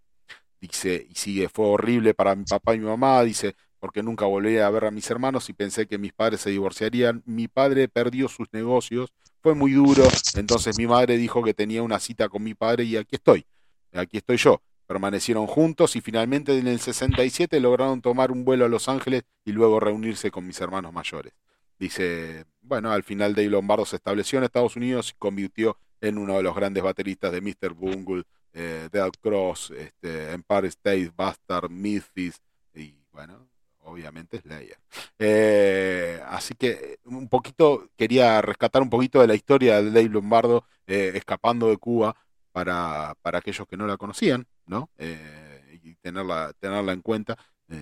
después de tanta miseria, realmente Dave Lombardo logró hacer en Estados Unidos una carrera y ser un tipo realmente muy exitoso después de haber escapado de- del comunismo de Cuba. Sí, sí, aparte es un, un baterista que, que sembró, sembró semilla y, y hay mucha gente que es un referente para muchos bateristas. Sí, sí. Yo creo que para mí, como, como bate- batero de trash, justamente el martes pasado salíamos de, del ensayo y hablábamos sobre distintos bateristas, sobre distintos músicos, ¿viste? Y, y hablábamos de Lombardo, que es, es un animal, que la, la- la velocidad, las cosas que hace. eh, yo creo que no hay, no hay un batero mejor, porque a veces no, es- no es ser lo más rápido, sino es cómo, cómo tocas, las cosas que creas. Claro. Más allá de que sí, Lombardo es un es rápido, es un animal. Pero cómo toca un tema, tema de otra banda tocado por él, es sin, sin que él meta muchísimas más cosas, ¿eh? Sí, sí. Porque pues, eh, hay un, no me acuerdo qué tema, creo que es de Four Horseman, que toca en vivo, Lombardo con Metallica. Que no me acuerdo para qué año fue, que subió, no era para un Big Four, era, no, no sé por qué subió. Hizo dos temas de, de los viejos de, de Metallica y sin meter muchas cosas de él, sino siguiendo la línea original y es, es distinto el tipo. Es completamente distinto. Y no porque Lars Ulrich sea malo. Claro. No estoy diciendo nada ¿eh? de, de eso. Diciendo que el tipo es distinto y el tema suena distinto. Es una cosa de loco, ¿viste? Le toca a Lombardo y es, y- y es Lombardo. No hay, nada- no- no hay mucho más que hablar. Es como la guitarra la agarra Richie Blackmore y es otra cosa. Me fui a otro género, ¿no? Pero es, es así. Y, y Lombardo ha ido creciendo porque si vos escuchás Show No Mercy, el primer disco, viste, mm, áspero, rústico, ya en Hello Waits, ya hay una evolución Sí. que termina de, de explotar en Raging Blood. Que ahí es, el colmo. Si vos querés ser baterista y escuchar Raging Blood y, y seguir los pasos. papá. El mejor batero de thrash metal de, de la historia. No tengo dudas. Bueno, Dave entonces, Lombardo. entonces eh, homenajeando al señor Lombardo y después de este, de este, de, de- toda este, esta sección con respecto a- a- al señor Junke que nos ha traído de todo, pero nos ha traído mucho de Slayer. Estaba, se ve que estaba muy copado con Slayer. Así que me he guardado una esa. especial de Slayer. El, pel- el- el Sí. pelotudo hizo una especial de No, Slayer. no, un gran, No, me trajo, no, me un trajo gran- variedad. ¿no? ¿No una me trajo gran- variedad, me una gran variedad y lo has subido a lo más alto del podio y lo has tirado a lo más profundo, diciéndole no era por ahí, no era por ahí. Así que, bueno, eh, homenajeando a, a, a Slayer, a eh, Dave Lombardo, en este caso que me he guardado esta, esta, esta nota para cerrar entonces el programa de, de hoy. Entonces vamos a escuchar, ¿qué vamos a escuchar? ¿Qué es esto? ¿Le parece? Eh, La rueda lluvia. Para cerrar el día de hoy, es un clásico. Dave Lombardo en la batería, Raging Blood. Señoras y Vos sabés que te señores, decíamos de este, Sí. este riff es, es infernal. Hay guitarristas que quieren hacer 78 mil notas. Y este con un mi con un te min- transmite un sentimiento infernal, boludo. Decime que no. Sí, Qué grande que son estos dos. Señoras y señores, este ha sido el final para el día de la fecha de este maravilloso programa. Me despido de todos ustedes. Síganos en Spotify, obviamente, en espacio 15 centavos. Síganos en redes sociales, Instagram, Facebook, TikTok y en todo lugar donde nos den pelota.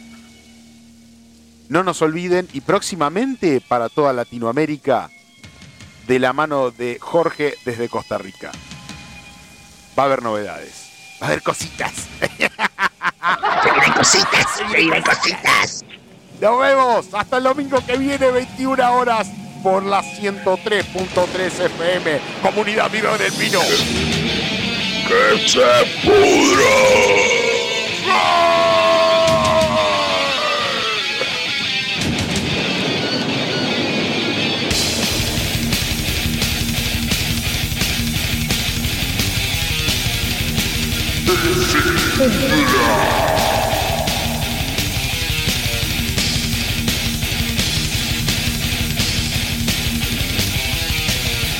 Cara, inteligencia, inteligencia artificial.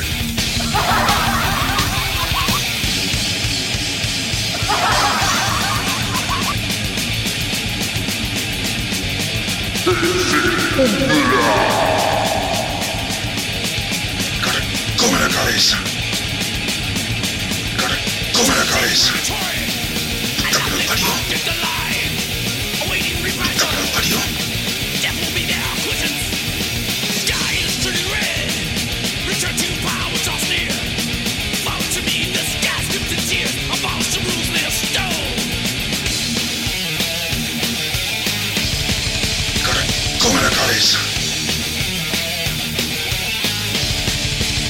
Yo hago heavy metal.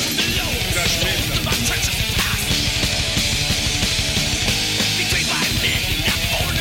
La vida es así, es injusta. ¿Qué tal? ¿Y sí? ¿Qué voy a hacer? Acá estoy.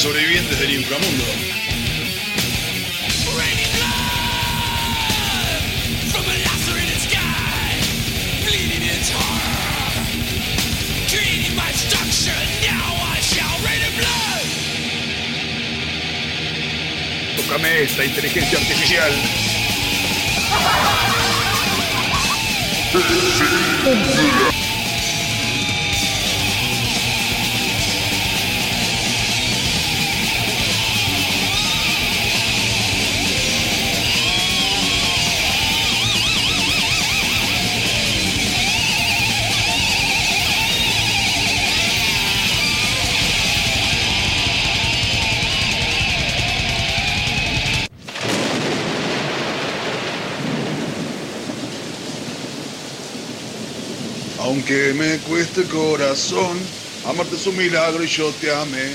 Como nunca jamás No me arrepiento ¿Quién de este sigue? amor, Vamos. aunque me cueste. ¿Qué cuesta? Dale, vamos, vamos, puto, canten, ¿qué cuesta?